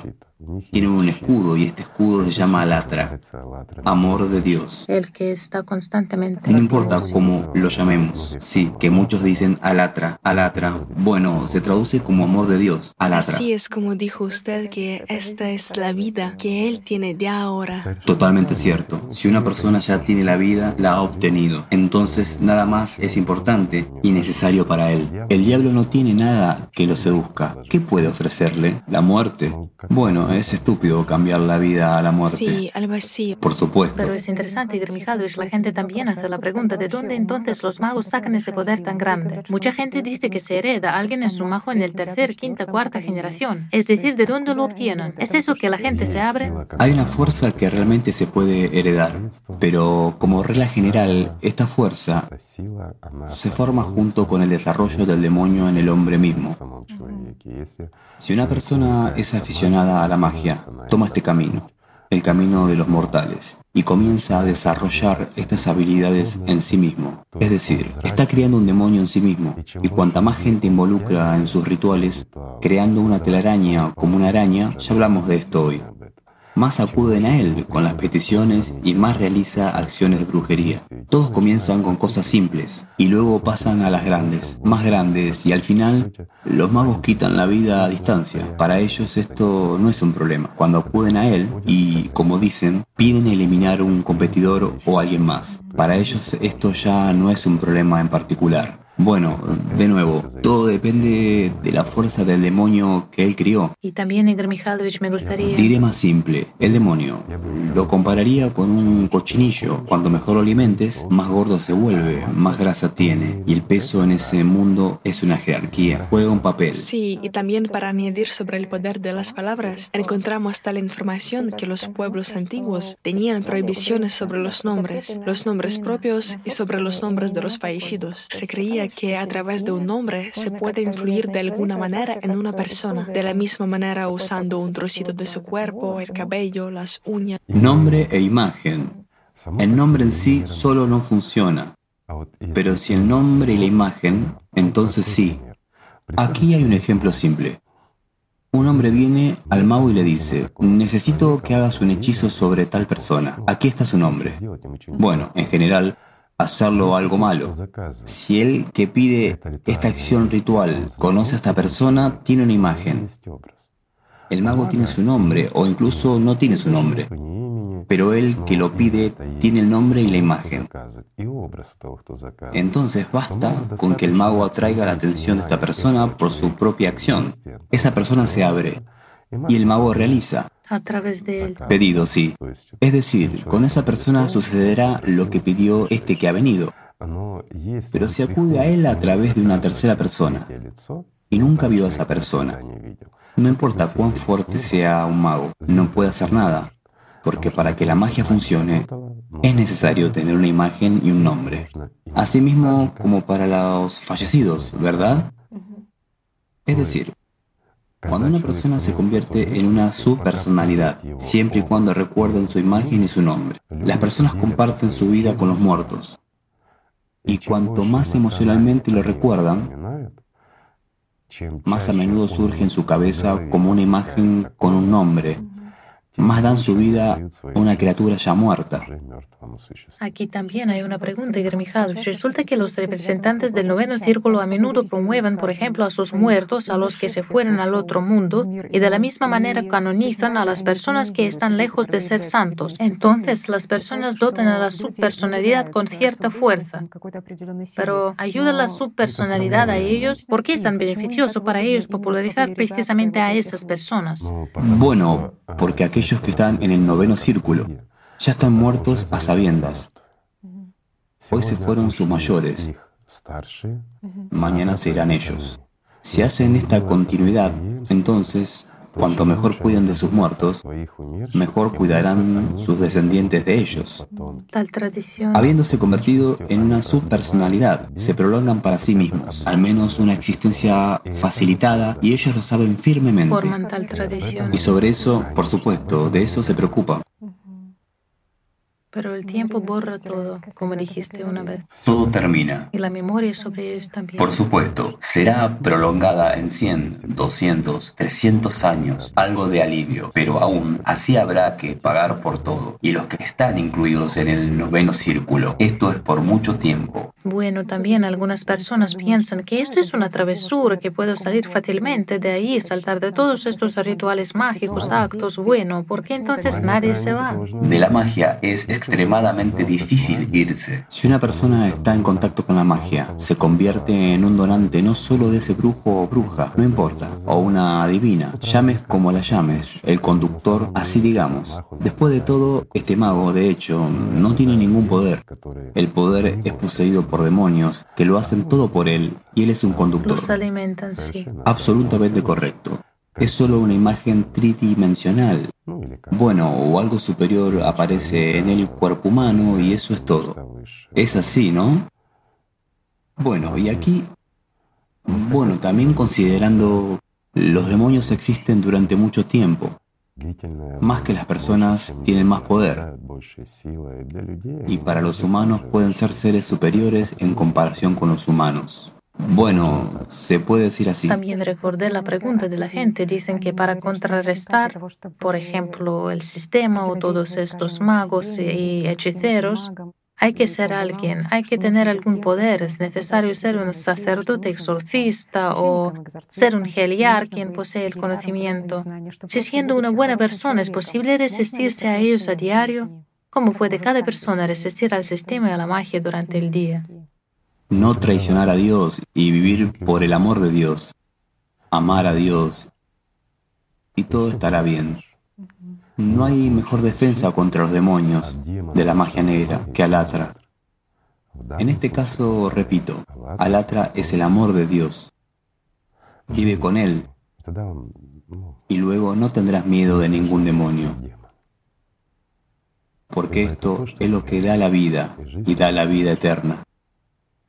También, Igor Mikhailovich, me gustaría continuar con ese tema, tocar el tema de la mirada. Después de todo, los ojos pueden irradiar tanto el amor como y hay otras creencias del pueblo cuando una mala mirada. Los ojos, de hecho, reflejan el componente interno de la persona misma. Si una persona está vacía por dentro, entonces esos ojos, si una persona arde con fuego, si el amor de Dios brilla en él, este fuego, la luz, entonces sus ojos brillan. Esto es normal. Pueden. Ahora es difícil, por supuesto, hacer una pregunta sobre un mal de ojo y tocar ese tema en la magia, pero lo diré de todos modos. Existen realmente personas que con la fuerza de sus ojos puedan perjudicar a otros. Tanto a las personas como a animales y similares. Son personas que poseen, bueno, un poder excesivo de su atención. Y el poder es poder. Simplemente es su uso inapropiado, puede ser dañino, incluso sin intención maliciosa. Un hombre puede ser simplemente maravilloso en su componente, pero su mirada puede ser destructiva. Es decir, es posible. Y también hay un tema tal que las personas sienten los ojos de otras personas sobre sí mismas y dicen que, bueno, dice la gente, que las mejillas arden o las orejas arden, que incluso se realizaron estudios sobre cómo las personas sienten la mirada de otra persona. Y la mirada de otra persona, y cuando la recuerdan, especialmente con inversión de la atención, una persona puede sentirla. Bueno, la respuesta está en este libro Alatra. Este es el funcionamiento de la construcción de las entidades, etc desde tiempos inmemoriales todo esto sabían, desde tiempos antiguos todo esto usaban, pero si decir en el idioma del libro Alatra, en la estructura del ser humano, trasera, izquierda, trasera, derecha, reaccionan muy fácilmente y a través de estas entidades se usan algunos métodos de magia. ¿Y cuál es la diferencia? La construcción es la construcción y por el medio de ella las personas sienten y transmiten algo. Bueno, como SMS en los dispositivos modernos. Al recordar a alguien, ese último empieza a sentir que lo están recordando. Por supuesto que esto existe, es la física banal. Sí, también dicen que es precisamente zona de la nuca la que sienten las personas cuando se les mira atentamente con cierta... Bueno, si lo miran directamente, es decir, se refiere cuando una persona está adelante, alguien mira desde atrás y una persona puede sentir esa mirada y se le pone atención. Pero esta atención debe ponerse con algún deseo, disculpen, o con lujuria, o para causar daño. Y si solo mira el peinado, una persona no lo sentirá. Algunas fuerzas deben estar involucradas aquí. El gasto de energía debe haber, entonces se siente. Está claro. Sí, tenemos un tema más, el tema de reverencia de la Santa Muerte. Y esta religión está ganando popularidad y es popular porque no requiere ningún cambio de estilo de vida anterior. Es decir, hay muchos de estos representantes como las prostitutas. Sí, drogadictos. Sí, algunos drogadictos, asesinos. Es decir, no es necesario para la gente cambiar de Sí, y no renunciando a nada, una persona recibe, por así decirlo, el patronato y protección de esta santa muerte. Esta es la religión de la subpersonalidad. Su objetivo es asegurar que el hombre está formado mientras vive. Su destino después de la muerte, digamos, extremadamente negativo. Se destaca mucho allí el respeto y recuerdo de los muertos. Y ellos de generación en generación recuerdan imágenes, nombres y cosas por el estilo. Y así se comunican. A menudo llaman, es decir, alimentan las subpersonalidades. ¿Por qué fue desarrollado? Una simple pregunta. Debido a que una persona, como has dicho, lleva un estilo de vida antisocial, sabe lo que está haciendo, no está bien. Pero los deseos, aspiraciones, es decir, es manipulada por demonios internos, cava su propia tumba, simplemente dicho, pero esta religión es preferible para ella, porque siendo su seguidor, X, educa a la generación futura en la misma religión con su ejemplo. Es decir, los padres hacen a sus hijos engancharse a esta religión. Entonces entienden que el paraíso no es para ellos. Bueno, no hay hamaca para ellos. Allí y tendrán que permanecer en el infierno, cosas en alguna caldera, ¿verdad? Entonces, para que de vez en cuando les saquen de allí, de esta caldera, y metido en agua fresquita, fría, es necesario que alguien pague por ello, porque el servicio es de pago. Y entonces los hijos van a pagar. esos momentos de paz, digamos así. Sí, como lo justifican. Hoy planteamos ya el tema de los deseos y los seguidores de esta religión. Dicen que es en su religión los deseos se cumplen más rápido que en otros. Bueno, naturalmente, porque su religión es toda una magia. Es cuidado de los muertos y la formación de, obviamente vivo, lo que a sabiendas ya es muerto. Es decir, bueno. Bueno, sí, y también el hecho de que la Santa Muerte tiene poder sobre todos en este mundo, que nadie todavía... Cualquier cuerpo morirá. No puede haber cuerpos inmortales. Todo el universo es mortal. Y la vida del universo es un instante, cuando se ve desde la perspectiva de la vida. Sí. Y también es interesante que todas estas religiones son de una forma u otra, muchas religiones están orientadas hasta el futuro y orientadas hasta la promesa, las personas de que recibirán algo en el futuro y las personas cuando hacen magia quieren saber sobre el futuro con precisión. Sobre el futuro, pero ¿por qué? Debido a que una persona que está bajo el control de la conciencia y manipulada por ella, siempre escucha de la conciencia una cosa, mañana te sentirás mejor. Y el hombre siempre se esfuerza por crear su mejor mañana. Él no vive ahora, vive la esperanza para el mañana. Y mañana lo mismo que el horizonte. ¿Alguna vez será? Nunca será, porque mañana vas a esperar, mañana. Y esto es hasta el infinito, hasta que te conviertas en una subpersonalidad y entiendas que tenías que vivir ahora. ¿Y qué da la libertad? Libertad espiritual, verdadero servicio a Dios, de ahora, hoy, aquí. Y todo lo demás da esperanza para mañana. El demonio no puede dar vida ahora, simplemente no puede. Él crea ese horizonte. Cuando llegarás al horizonte, entonces detrás de él te espera un futuro maravilloso. Convertirás en lo que deseas y tendrás todo lo que deseas. Bueno, traten de llegar al horizonte, mis amigos. Nadando, caminando, volando, esto no es real. También es imposible encontrar la felicidad de Satanás. De hecho, las personas que viven en el presente y en esta vida interior tienen, digamos, este ahora y la eternidad en el aquí y ahora. De hecho, es poco probable que estén interesados en algún futuro que el sistema les cuente. No lo necesitan. No lo necesitan, necesitan una esperanza.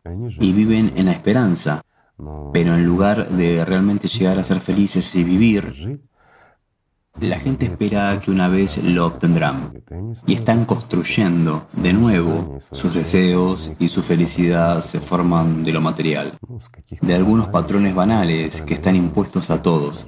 Digamos, otra vez, ¿con qué nos encontramos? Banalmente ser alguien, tener algo y no tener la responsabilidad por nada.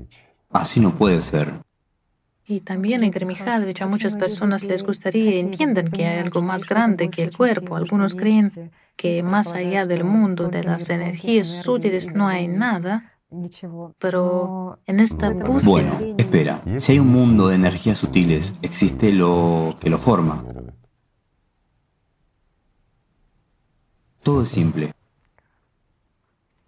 Bueno, es solo que en esta aspiración de contactar de verdad con el mundo espiritual y la fuente espiritual, sentir el amor, deshacerse de algún tipo de apego en el mundo exterior, recurren particular hay rituales ayahuasca que son comunes en América Latina, en Perú, incluso se convierte en algunas religiones, en algunos países se convierte incluso en el patrimonio nacional. Esencialmente son agentes alucinógenos, plantas alucinógenas y la gente a los confines de la Tierra viajan unos miles de kilómetros de distancia para esta experiencia. Conseguir este ritual para deshacerse de sus propios problemas para que lo que han acumulado con su elección, deshacerse de esto en un momento. Y realmente se gasta en esto una enorme cantidad de tiempo, dinero, el traslado de un extremo de la Tierra al otro. Para obtener otra ilusión más. Sí, para conseguir...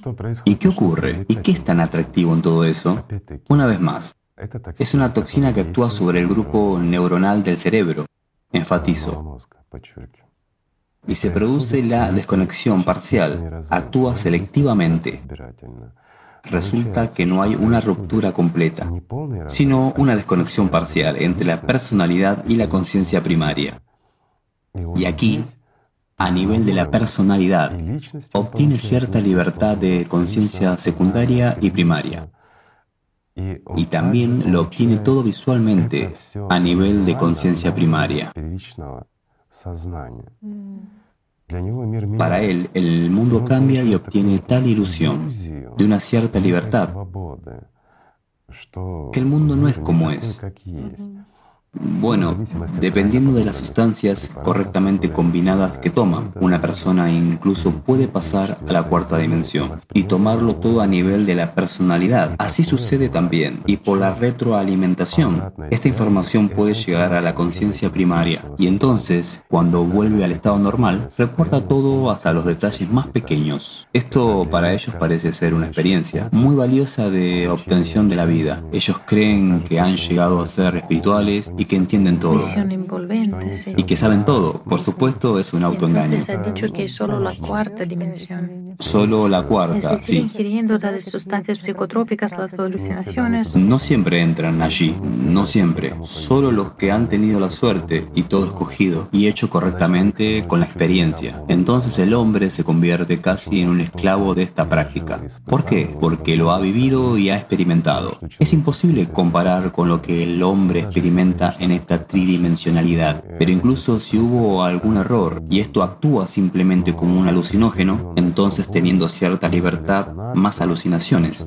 Para una persona es un shock, porque tan libre tiene el pensamiento y percibe el mundo en su totalidad.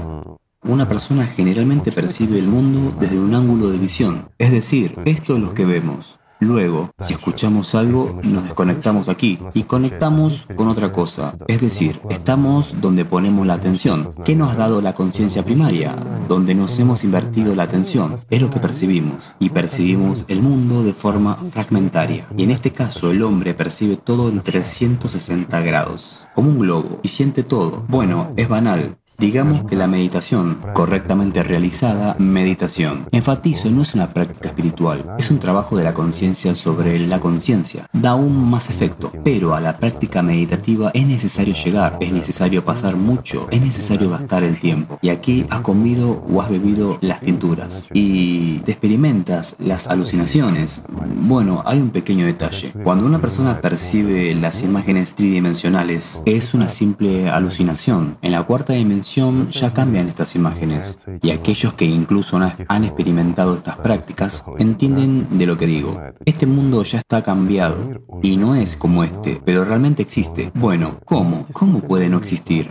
El mundo de energía es un caleidoscopio de colores. Claro, el mundo material bruto es de seis dimensiones. Se considera un mundo material bruto. Es decir, es donde dominan los demonios, donde hay el poder de Satanás, como se dice. En la sexta dimensión se origina imagina todo lo que vemos aquí en la tercera dimensión y se está desvaneciendo en la segunda. Esto es, por supuesto, muy interesante. Es decir, resulta que usted ha dicho que incluso para llegar a la cuarta dimensión es un caso muy raro. Es decir, resulta que la gente obtiene toda esta experiencia. Claro, que es el caso muy raro, sí, pero en ellos eh, se crean las leyendas a las cuales Es decir, lo que la gente ve es todavía en la tercera dimensión.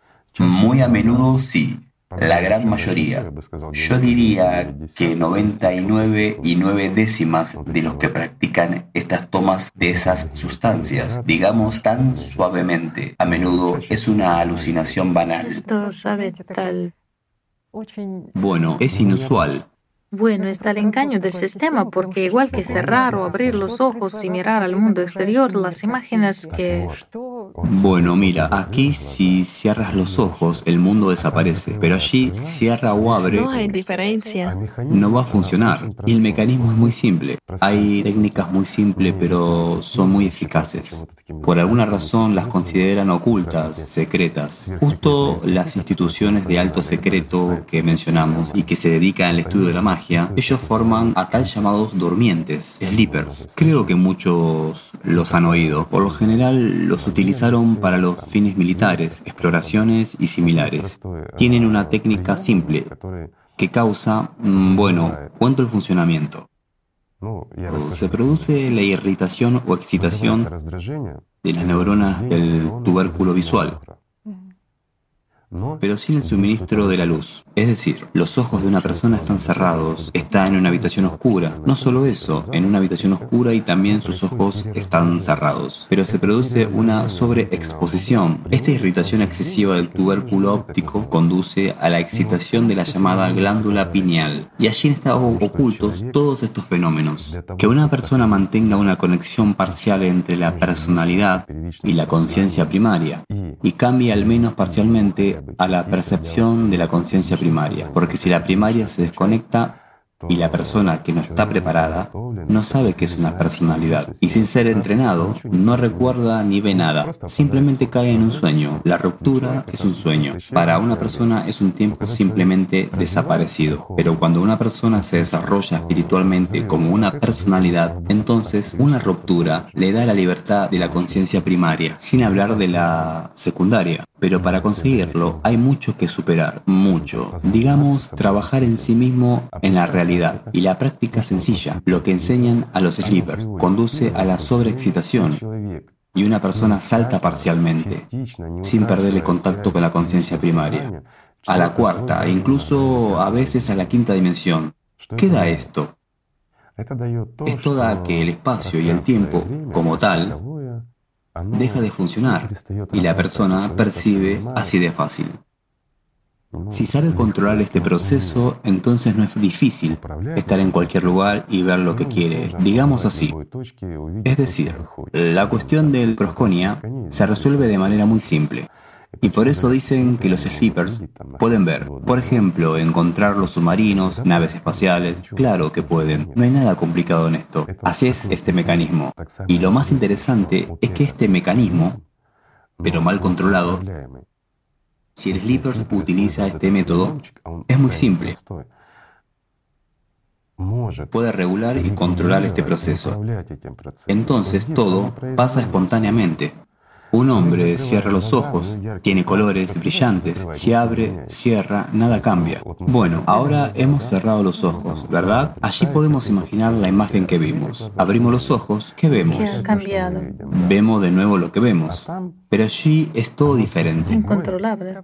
Sí, no es tridimensional, pero hay una comprensión de ello como de la tridimensionalidad. Esta es la paradoja. Es cuando una persona, por ejemplo, entra en la cuarta dimensión a través del uso de estas sustancias. Y el mecanismo es exactamente el mismo. La excitación del tubérculo óptico. Las neuronas están sobreexcitadas y excitan a la glándula pineal, y una persona ingresa a un mundo en la que nunca ha estado. Bueno, pero es el mundo terrenal, chicos, no es el mundo de Dios. Y cuando salen de este estado, entonces la conciencia secundaria se conecta inmediatamente. Y como guarda la memoria de lo que veía, la persona tiene un shock. Y también la conciencia secundaria empieza a contar. Tú has estado en el mundo de Dios. Todo esto existe. Ya, ahora la magia es lo más importante para ti. Bueno, pero no va por el camino espiritual. Todo esto, todos estos experimentos desvía a estas personas hacia la subpersonalidad y entrar en contacto con Dios, la persona naturalmente no puede. A través de estas prácticas. Piensan que reciben un alivio de la Por supuesto que no. a un nuevo nivel, a una nueva dimensión, ¿sí? Y hecho usted dijo ahora que los líderes usaban cierta práctica para y lograban tener una proscopia, por así decirlo, una visión del futuro. ¿Podemos dar esta práctica a los espectadores ahora? Bueno, es realmente simple, no tiene nada de complicado nosotros podemos dar, pero tenemos una experiencia, digamos, como Dean Mac, ¿sí? Cuando mostramos cómo trabajar de forma correcta con ciertos puntos y que esta práctica sobre la que hemos contado a nuestros amigos está dirigida a... Lo repetí varias veces, eh, chicos, no jueguen con ella. Esta práctica solo tiene como objetivo aliviar su estado en caso de un ataque de pánico. Así fue, ¿no? Bueno, nuestros amigos comenzaron a usarla.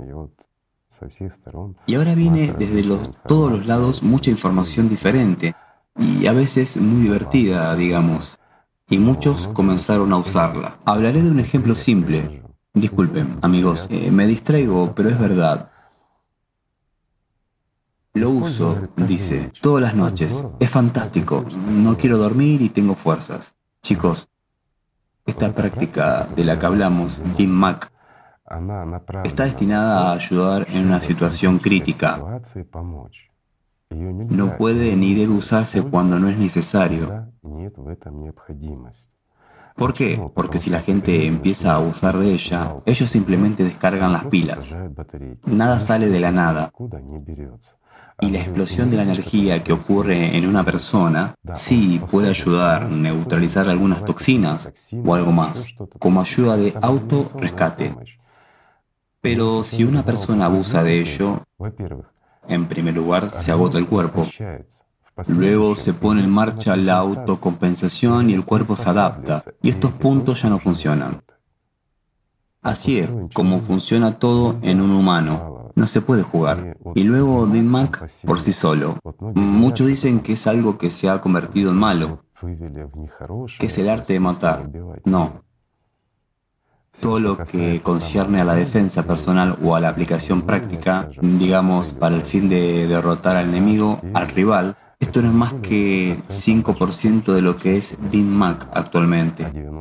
Y el 95% es útil y bueno en relación con la salud, el bienestar y muchas otras cosas. Claro que se podría contar muchas cosas, pero chicos, ¿cómo lo puedo contarles? Disculpadme, pero debido a tales experimentadores, y resulta que con muchos, no se puede decir en otra forma, pero da miedo contar algo bueno, contar algo que funciona es verdad. ¿Por qué? Porque habrá el abuso innecesario, lo que puede perjudicar. Y de nuevo, tú hablas de la práctica de los sleepers. Es simple y cualquiera puede hacerla. Pero si les contamos, las personas pueden perder la vista, las personas pueden sufrir los infartos, accidentes cerebrovasculares y mucho más. Porque hay que dosificar. Y muchos apasionados por este tema, o al menos los que han leído algo sobre los sleepers, cómo funcionan, saben cuán alta es la mortalidad de ellos. ¿Por qué? Porque al pasar un cierto umbral, las personas se convirtieron en las subpersonalidades. Y de allí ya no se puede volver.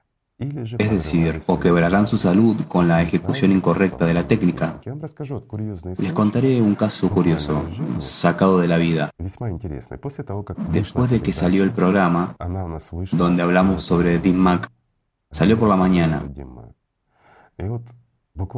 Y justo al día siguiente, uno de nuestros amigos nos escribió. Lo contaré brevemente. Él lo contó todo con detalles y cosas por el estilo. La esencia consiste en lo siguiente.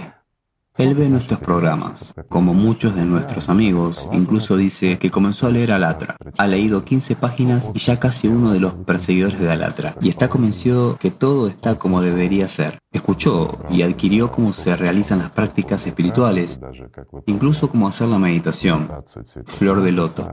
Él entendió que esta práctica proviene de la antigüedad y todo esto es bueno y esto hay que practicar.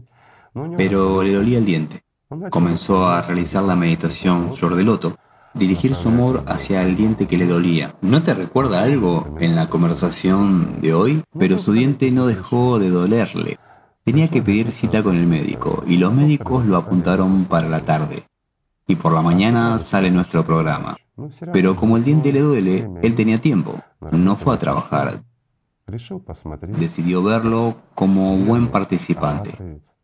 Comenzó a verlo y vio la de Dean Mac. Por lo general, las personas necesitan mirar al menos algunas veces, de alguna manera prestar atención, pero aquí resultó ser una persona talentosa. Miró, lo memorizó todo, entendió todo. Vino al dentista. El dentista lo examinó. En general, el diente ya era hecho un gran desastre. El médico dijo, vamos a abrir, matar el nervio, limpiaremos todo. Le dio una inyección y dijo, mientras el anestésico funcione, espere, ahora vuelvo. Bueno, ¿de qué sirve en vano estar sentado se acaba de ver sobre un Mac de que habló Igor Mikhailovich, ¿verdad? Pues es interesante.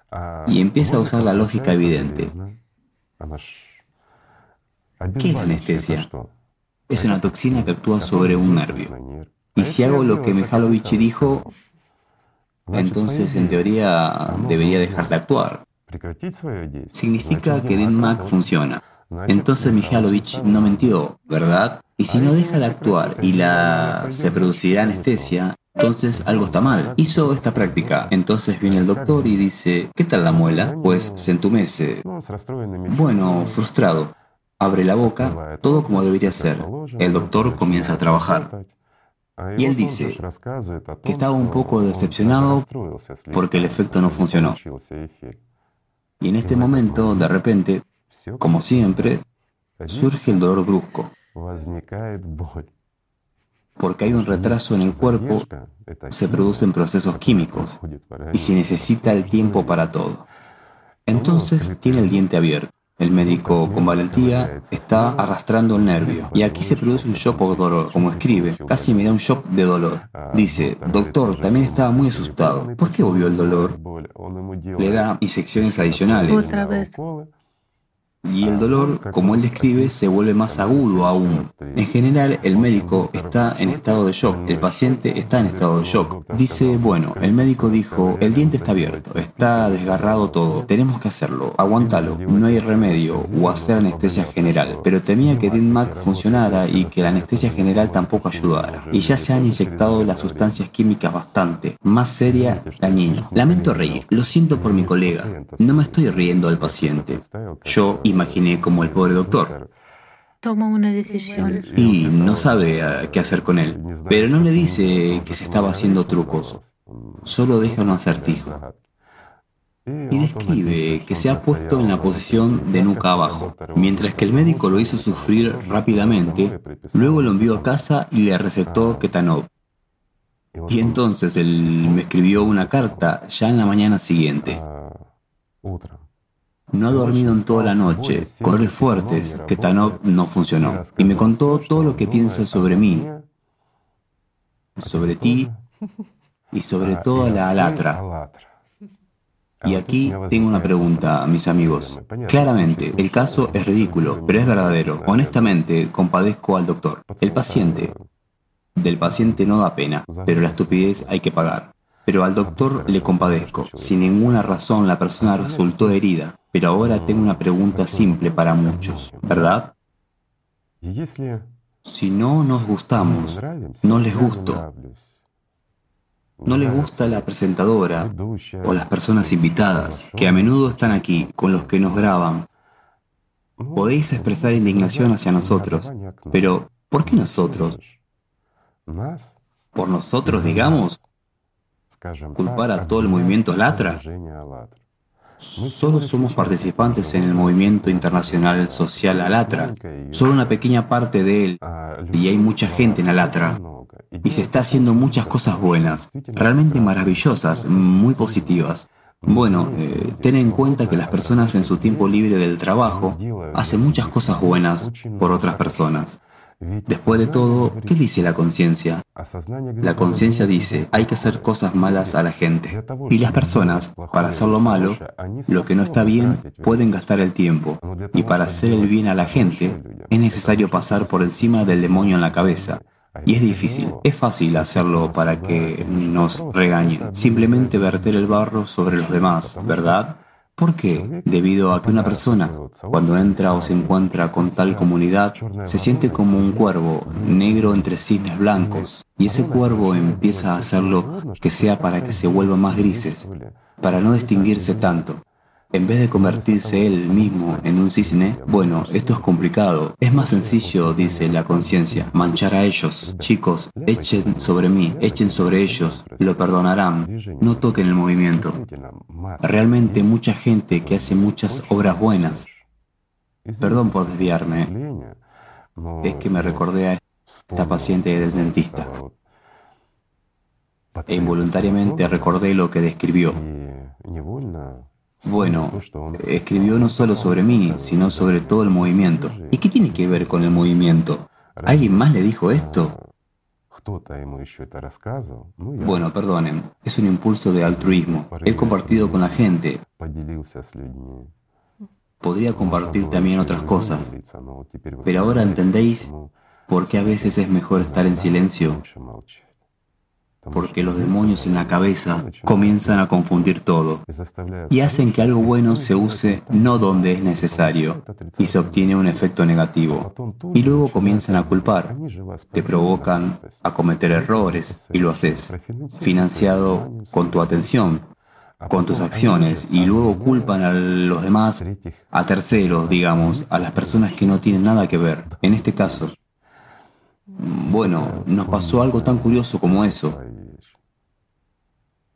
Lo siento, amigos, pero obtengan información sobre el durmiente, cómo funciona en algún lugar de otras fuentes. Sí, incluso aquellos que defienden el movimiento alatra e incluso ellos... También tienen problemas, sí, por supuesto. Tienen problemas. Aquellos que ni siquiera son participantes, solo ven un impulso sincero y las personas lo sienten. Buena gente, hay buenas personas en todas partes, realmente son muchas. Si una persona con un alma abierta mira, percibe el mundo tal como es, sin distorsiones, y sin dictado de los demonios en su cabeza. Por supuesto, ve lo maravillosa que es Alatra y cuánto bien se está haciendo. Por supuesto que lo perciben.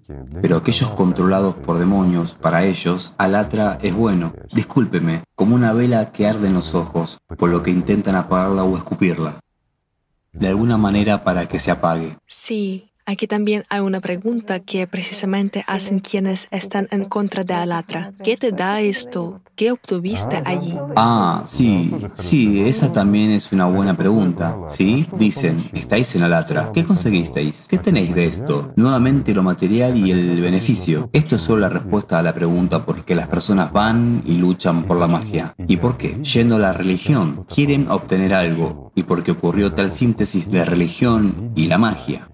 Por un lado, dicen la verdad, no se puede hacer magia. Y por otro lado, de inmediato lo justifica de todas las maneras posibles, que es por la voluntad divina, es de Dios, esto es sagrado, esto no es la magia, esta es la bendición de Dios. Y al mismo tiempo promueven e imponen la misma magia. Bueno, esa es la respuesta. Sí, es poco probable que a la conciencia le guste el hecho de que no te darán nada ahí y que solo vas a ayudar a las personas por un impulso sincero, es decir, la comprensión de esto. Y sentir una gran felicidad por ello. Sí, bueno, si miras desde la perspectiva de, digamos, una persona que vive bajo la dictadura de la bestia en su cabeza, ¿verdad? Esto significa que vas a una organización donde en tu tiempo libre tienes que hacer algo muy bueno, gastar tu dinero, tiempo para explicarle algo a alguien, contarlo, plantear problemas urgentes y a ti por eso nadie paga nada, más gastas tú, ¿sí? Bueno, ¿qué tipo de organización es esta? La organización equivocada resulta desde la perspectiva de Satanás. Bueno, Gracias a Dios hay quienes entienden esto. Gracias a Dios y gracias amigos, que hay muchos de vosotros los que realmente entienden, sienten y viven el amor de Dios. Esto es para lo que Alatra sirve. Todo el movimiento es necesario con el fin de nos volvemos más los libres. Este es el sentido de la humanidad y este es el propósito de una persona. Todos dicen que un hombre vino a este mundo con un fin, algo que tiene que hacer, una misión. La misión de todos nosotros es volvernos vivos. Pero no puede haber una misión humana convertirse en su personalidad, convertirse en un muerto. Bueno, ¿eso es correcto? Pero el objetivo de los que tienen al menos un poco de comprensión, que al menos comenzaron a sentir algo, es compartirlo con los demás, para que se haga más grande, que este mundo cambie, para devolver el Edén aquí.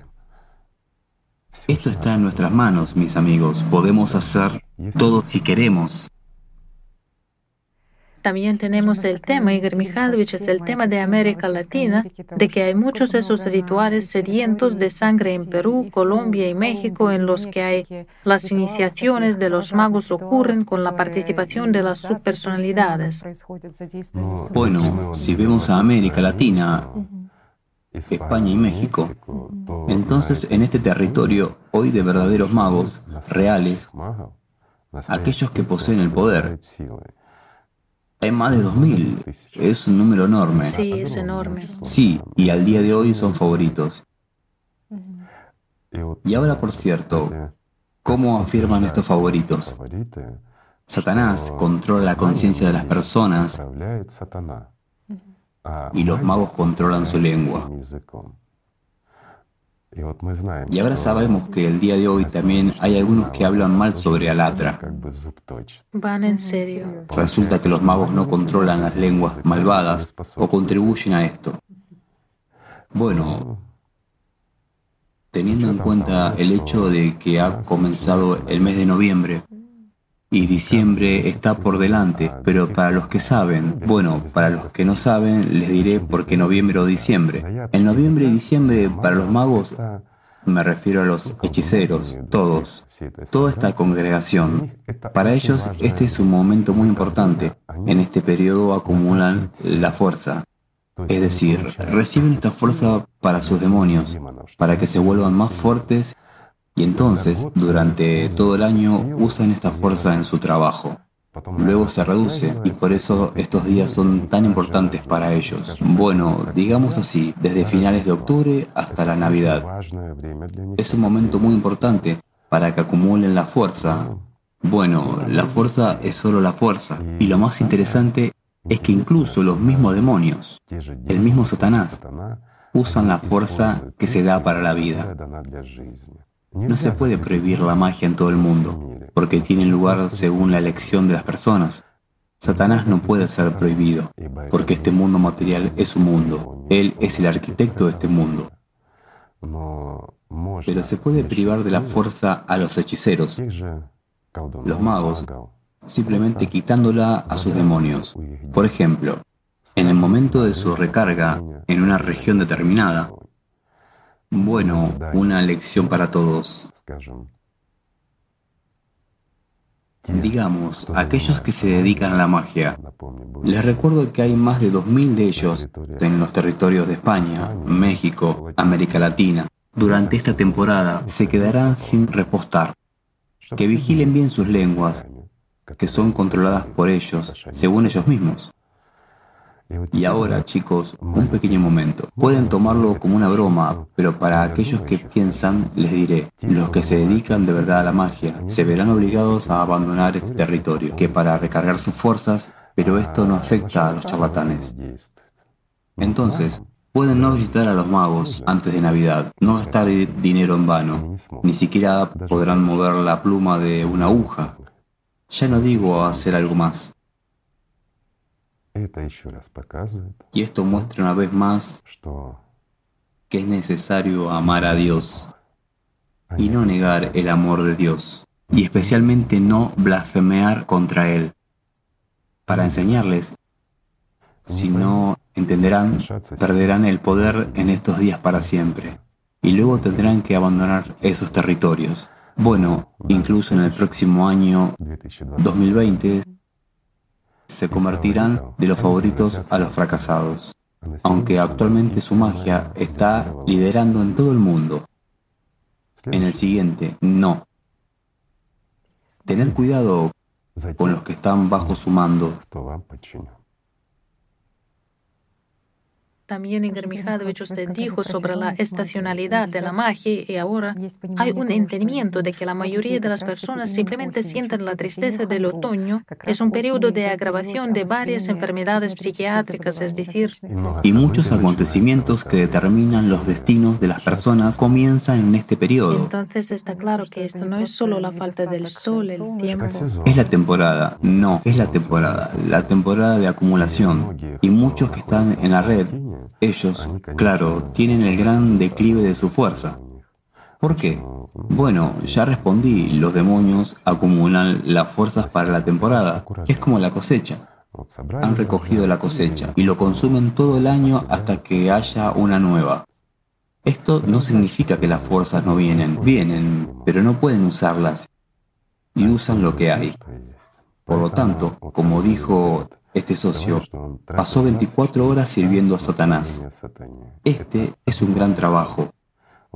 Ahora, si las personas hubiesen invertido tanto en la formación de la vida, ¿cuánto invierten en la formación de la muerte? Todos serían santos.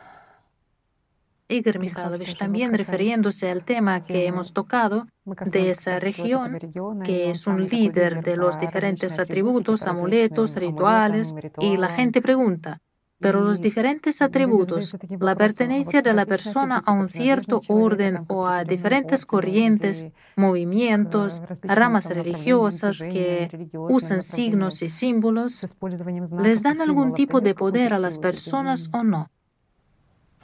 Es decir, lo que usan como signos distintivos, ¿sí? Si tienen algún poder, chicos, esto no tiene ningún poder. Simple. El poder del hombre, el verdadero poder del hombre, está contenido en su atención. Y por ejemplo, ¿puede lo espiritual resistir a lo muerto? Puede, fácilmente. Si una persona está viva, si está con el mundo espiritual, digamos, al menos cerca, su fuerza espiritual aumenta.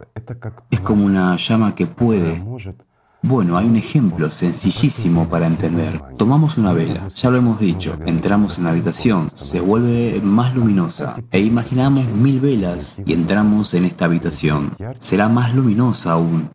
O en el campo, un hombre encendió una vela. Se lo ve desde lejos y a su alrededor se ilumina poco. Y si mil velas, se verán aún más lejos se verán mil velas encendidas en un campo, por la noche, incluso desde el espacio.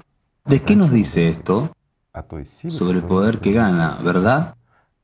Porque además de él, todavía hay un número infinito de los ángeles con los que mantiene conexión. ¿Puede algo miserable el nada hacer frente al todo? No, por supuesto que no puede. Lo mismo pasa con los demonios.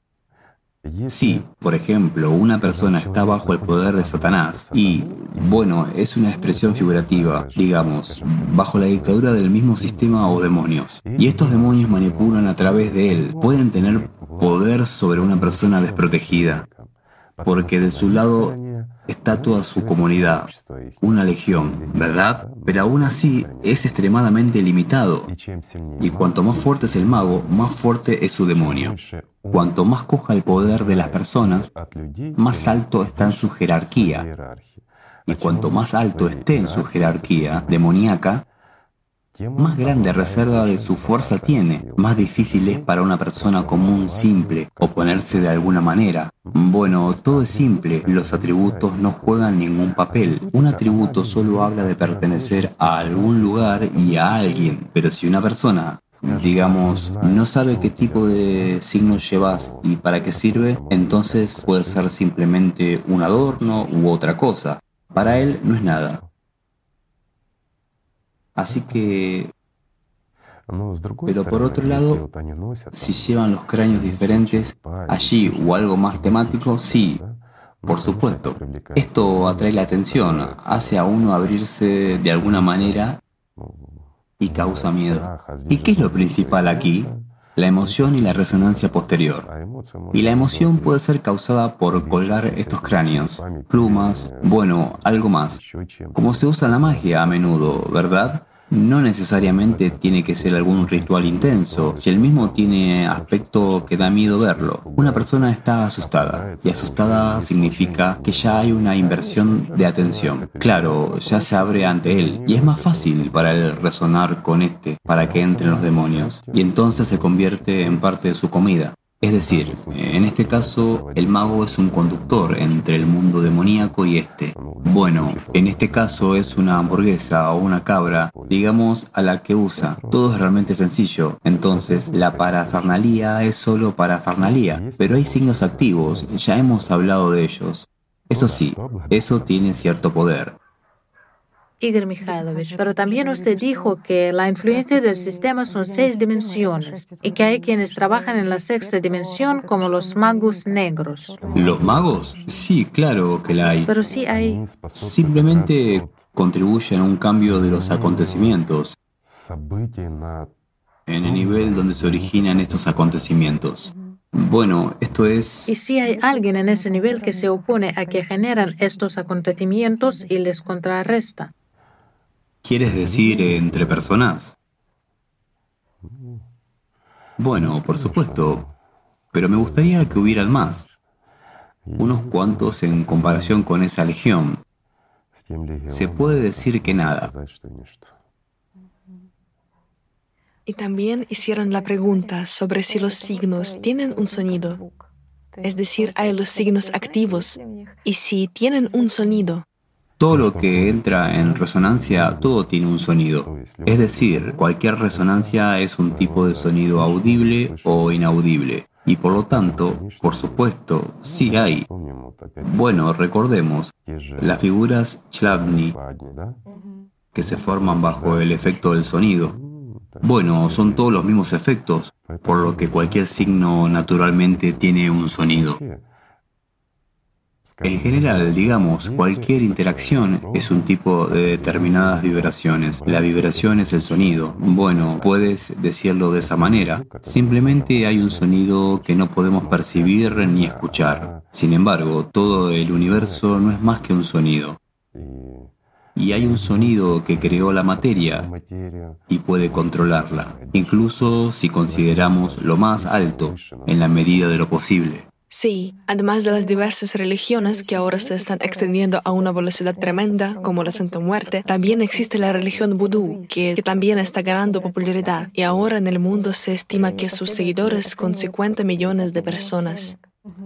Son los seguidores, y antes el vudú como magia lideraba.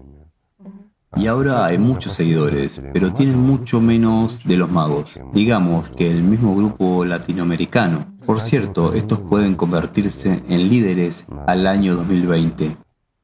Sí, bueno, también consideraron la fuerza que su deidad principal, Ouroboros, se considera como malo y bueno también. Es decir, es simplemente una fuerza que solo... Y la fuerza es solo fuerza. Que actúa, sí. Pero en este caso, consideran la fuerza que da origen al mundo, que da vida. Y esta fuente que surge y engendra todo proviene del mundo espiritual. Recuerden, hablamos de la manzanilla. Invitamos a nuestros amigos a imaginar una manzanilla. ¿Quién originó esta manzanilla? Era cada uno de vosotros que realmente la imaginó. Es decir, vosotros erais la fuente de creación de un mundo entero, una vida entera. ¿Por qué? Si hay una manzanilla, significa que tiene un insecto. Y dado que hay un insecto, significa que hay varias. Bueno, y así sucesivamente. Y si imaginar todo esto, se puede imaginar una ciudad entera y habrá una ciudad entera. Y estará limitada solo por la fuerza de inversión de vuestra atención en la imagen que habéis imaginado y el tiempo que le habéis asignado. Porque como dijimos entonces, basta con distraerse y se olvida de la manzanilla, del insecto y de todo lo demás. Igualmente ellos tienen razón. Por un lado, que la fuerza que fluye es solo fuerza, la fuerza que da la vida. Es por eso que los demonios persiguen este poder, el poder de la vida que las personas gastan, dan sin pensar, el que se les da aquí para que adquieran la vida eterna. Ese poder el poder de la atención, se lo dan a todo vacío. Ponen en la envidia algún, en cualquier cosa, en la agresión, en los sueños. Bueno, ¿qué sueños? Simplemente hazlo. Si quieres algo, crea, hazlo. No sabes cómo, aprende y tendrás todo. Todo saldrá bien. Haz que los demonios sirvan, lo harán. Bueno, de nuevo, ¿qué es lo que quieres? Según la orden de Lucio, según petición mía, bueno, así es lo que sale, así nacen las religiones. Sí. En este caso, la religión de la brujería. Sí, su lado oscuro también se hizo conocido por el hecho de que también tenían una posición como ayahuasca, que introducida a una persona en un estado de muerte por un corto tiempo, después de lo cual la persona volvía a la vida y como si tuviera un efecto zombie. Estuvo viviendo la experiencia de esta muerte. Sí, lo experimentaba. Bueno, simplemente se desconectaban todos estos mecanismos vitales. Sí, una persona pierde su memoria, no sabe quién es. Sí, sí. Pero la conciencia primaria se quedaba. Y esa persona ya ha sido utilizada luego como un esclavo. Sí, si hoy os acordáis, una vez hablamos de la hipnosis, que la personalidad no tiene la criticidad de la percepción. Sí. Y sí, la conciencia primaria se suprime parcialmente, entonces la secundaria prácticamente no puede entrar. Y aquí, en forma de una tercera fuerza, actúa un operador que introduce a una persona en la hipnosis y puede sugerirle que es un cantante famoso, y una persona se comporta absolutamente como ese cantante. A la personalidad no le importa, porque se trata de la tridimensionalidad y realmente no le preocupa. Y la conciencia primaria ya da la información. La que da y la personalidad, sin usar crítica pone atención en lo que es necesario. Es decir, este mismo efecto, como introducción a un estado de hipnosis, también tiene lugar cuando se usan toxinas, o más bien cuando se aplican toxinas en una persona que las ha usado de una forma u otra. No importa cómo se introdujo, en forma de un polvo, era un líquido o mezclaban diferentes cosas en los alimentos. Pero una persona, cuando lo usa, tiene un problema con las neuronas, es decir, se rompen ciertas conexiones y están tan destruidos que incluso la autoidentificación de la primaria ya no funciona. Naturalmente, las conexiones con la entidad trasera se pierden. Es decir, eh, su memoria está completamente deshabilitada. La memoria. La memoria se divide en varias partes. Hay una memoria básica. Bueno, no entremos, digamos que el pasado desaparece por completo, porque se ha ido la entidad trasera, donde realmente está almacenada lo que llamamos memoria porque ellos, esta memoria a través de un cierto grupo de neuronas, llega a la conciencia primaria. Bueno, así es el mecánico, no quiero profundizar en eso. Una vez lo dijimos, ya lo describimos, quien quiera, él encontrará. Leerá. Entonces, este mecanismo conduce a, bueno, si la hipnosis es un efecto corto, entonces aquí es casi para siempre. Y pocos de los que han sido llevados a un estado de zombies pueden volver a la normalidad. Despertar o activar esas neuronas que han sido deshabilitadas es extremadamente problemático. Y una persona se vuelve como un niño. No recuerda, no sabe, pero puede trabajar físicamente. Puede realizar el trabajo solo, no tiene un enfoque crítico a sí mismo. Bueno, el auto, una máquina que se sirve sola y puede hacer algo. Bueno, eh, esto no es lo peor en su religión.